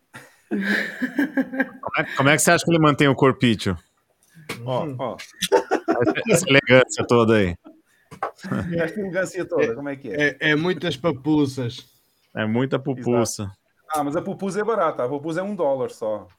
É menos de um dólar algumas, algumas é menos de um dólar. É gostoso, né, Hugo? É uma delícia, né? É muito. E ontem chamaram Eu- coração. Fiquei todo. Fiquei. Muito bom. Eu chego ali, estava à procura da residencial Miramar. Eu chego lá, a senhora da pupusaria. Eu ia na estrada e tinha uma senhora assim a fazer pupusas na estrada. E eu parei o carro e eu digo assim: ah, Estou procurando a residencial Miramar. E ela diz assim: Aí a la vuelta, coração.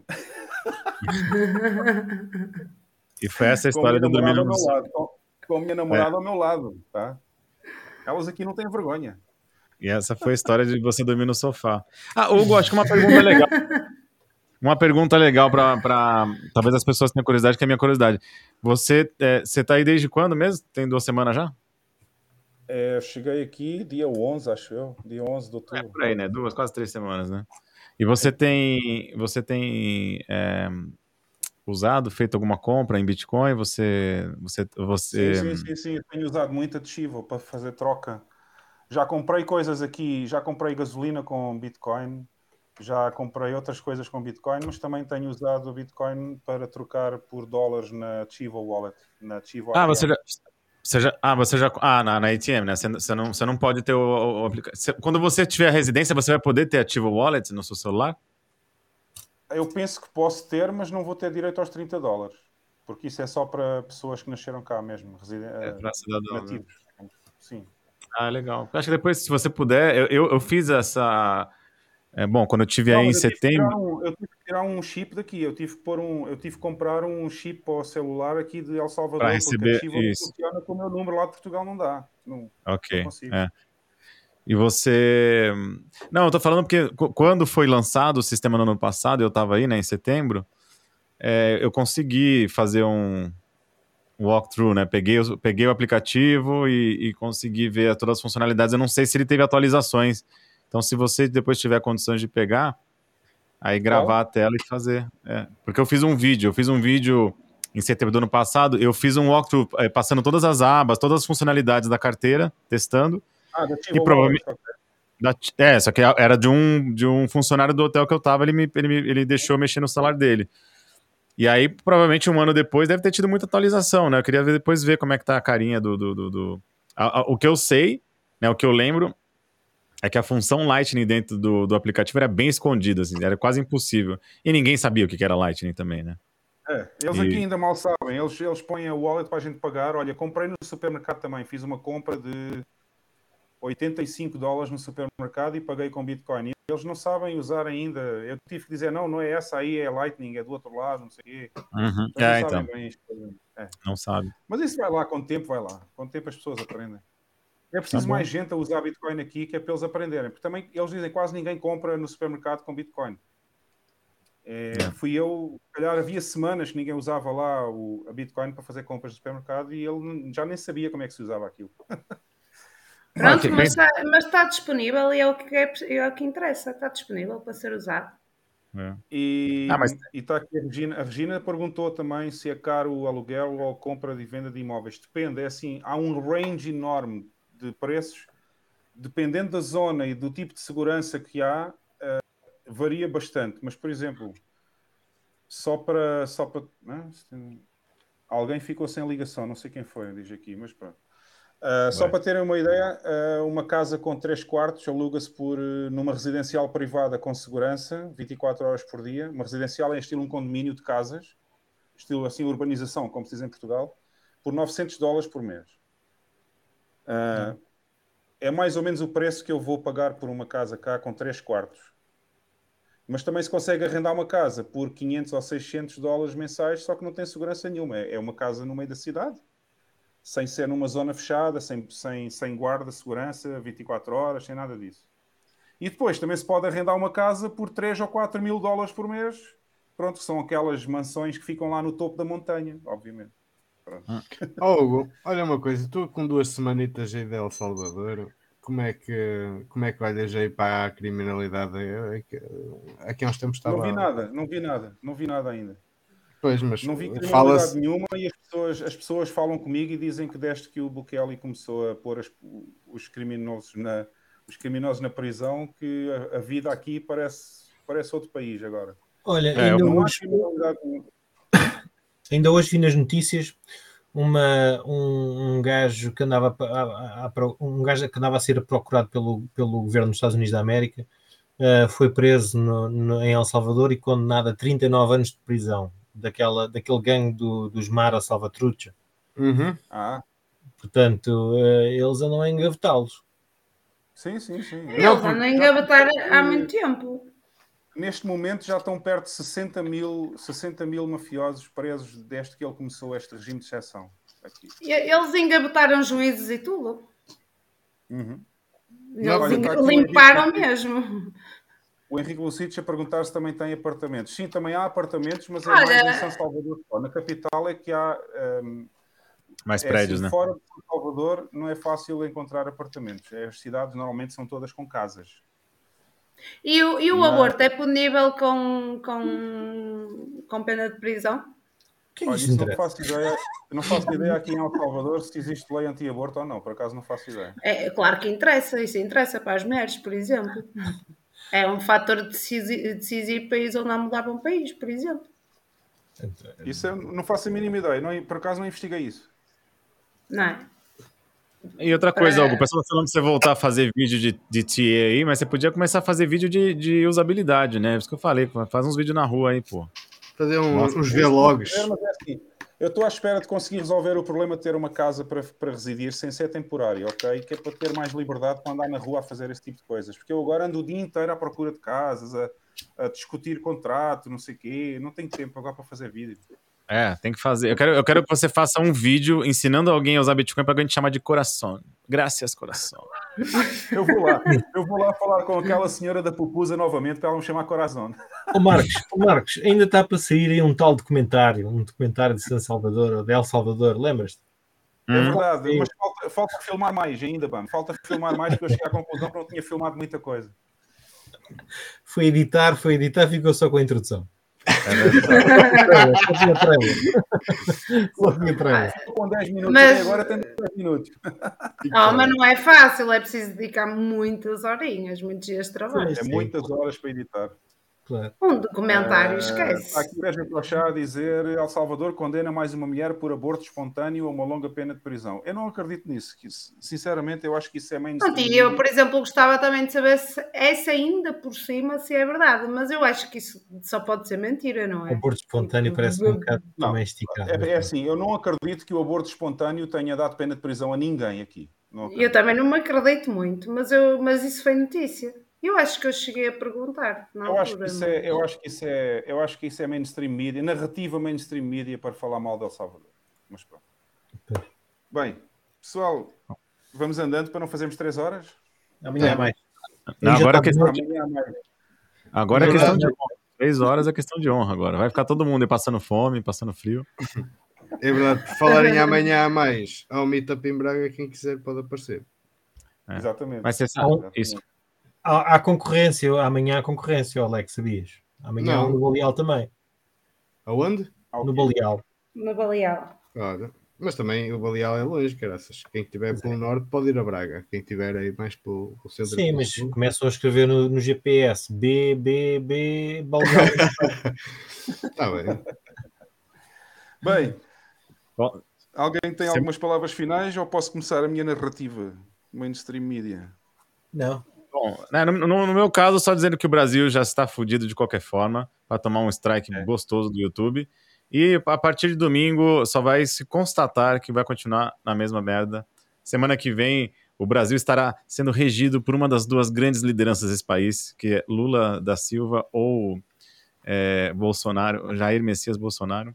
Estamos muito felizes com, essa, com essas duas excelentes opções que nós temos, mas é, então O precisamos. ideal, é, o ideal é não ter nenhuma opção, né? Era não ver a opção sequer.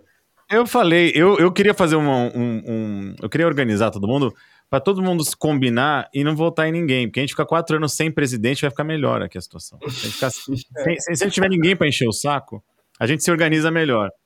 Deixa quieto, não precisa ter nada. Bom, tudo bem. Não sei se vocês notaram, mas aqui já é noite. Agora já, agora já está noite aqui. Já. Ô, O Márcio faz, um tá- faz um favor antes de sair. Nessa luz que você tá, coloca a mãozinha assim para parecer que você tá fazendo aquela foto do seu canal, assim, ó. Olha lá, igualzinho, gente do céu, olha lá, faz aqui. Até parece o mesmo. Até parece o mesmo. É o mesmo, é o mesmo. Oba, Ele tá só com uma luz bonita no rosto ali. Daqui nada Regina a dar um kkkk aí no chat. que foto. foda-se. Olha, Bem, pessoal.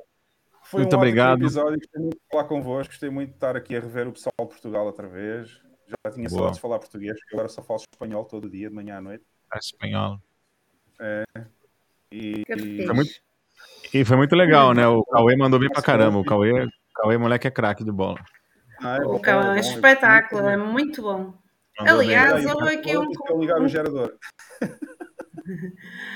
houve aqui até um, comenda- um comentário se ele, que ele ia ser, poderia ser eventualmente o próximo Fernando Luiz. Eu não digo um Fernando Luiz, porque acho que ele a nível de consciência tem mais, não é shitcoiner.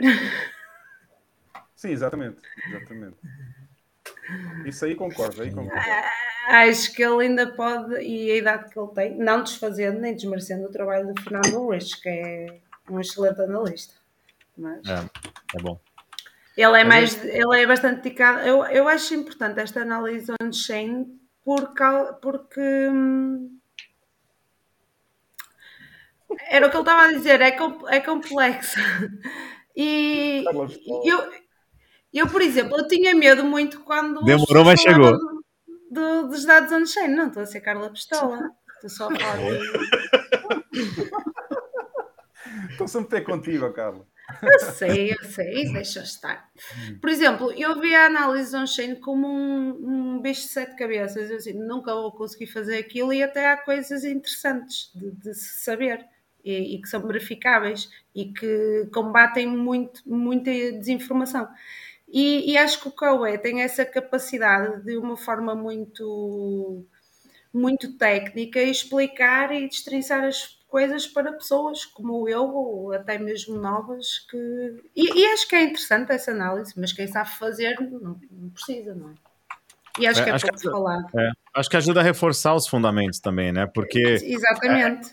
As análises ainda estão muito focadas em, em preço, né? Em flutuação de preço, mas a gente vê que as análises on-chain dizem, dizem muito mais sobre, sobre a, a- saúde do Bitcoin do que, do que o preço, né? Porque o preço ainda tem muita manipulação. Agora, o que não dá para manipular é hash rate, carteiras, adoção, isso que isso não dá para manipular, né?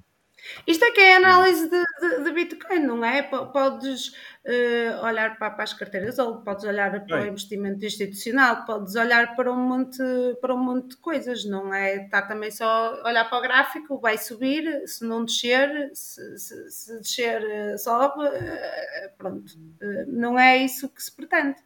Mas olhar para estes dados de vez em quando acho que é fixe.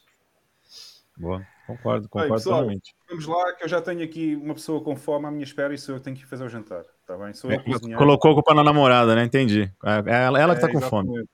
Exatamente. O Exatamente. Hugo, o Hugo tá comendo a mesa ali já. Bom, é isso aí. Valeu, pessoal. Vá, abraço Bem. a todos. Antes, antes Bom de Bom fim de semana. Bom fim de semana a todos. Deixem-me só dizer às pessoas que estão a ver, obrigado a todos por mais um excelente episódio e gostei bastante de estar aqui outra vez hoje. Hoje pareceu-me bastante bom. Não se esqueçam, se quiserem apoiar o nosso trabalhinho, está aqui no ecrã e também está nas notas do vídeo o link onde podem mandar uns satoshis. Se forem forretas como eu, que não gostam de mandar satoshis a ninguém, podem deixar um like e subscrever o canal, que já não é nada mal. Está bem? Já ajudam bastante. Portanto, não se esqueçam. Esta semana recebemos mais um donativo anónimo. Está quase a chegar ao nível que eu quero para fazer aqui um para fazer aqui uma vaquinha entre todos. Está quase lá, está quase lá. Ele tá, Bom, ele tá, ele tá tradando o nosso, o nosso dinheiro, ele tá tradando nossos satoshis aí, tá alavancando. está lá guardado. Tô tá lá 10x. Vai ser liquidado, vai, vai liquidar os bitcoins. É mais 100, 100x. Está lá guardado, está lá guardado. Eu sou Tá uma pessoa fazendo- muito honesta, muito honesta e não, e não brinco com o dinheiro dos outros. E tá, e tá fazendo isso na Binance, que eu sei, tá fazendo na Binance, que ele adora o CZ. Então é 150x. X na Binance. Bom, pessoal, obrigado a todos por mais um episódio, gostei bastante. E a vocês também, painel, e, e ao Marcos, que mesmo sem espelhinhos, ele continua a ficar. Hum. E a gente vê-se outra vez para a semana. Já sabem, subscrevam, deixem um like se quiserem, têm nas notas do vídeo o link para deixar um satoshi se quiserem ajudar. E a gente vê-se na próxima sexta-feira. A Tchau, B13. tchau. Segue a B13. Não segue, não, é- não é o canal, a B13. Segue a B13. A B3 está nas notas do vídeo, pô. Ela tem que falar. Tem pessoa que não sabe ler português. Ah, Beijo. Tchau. Tchau, tchau. Obrigado, moçada.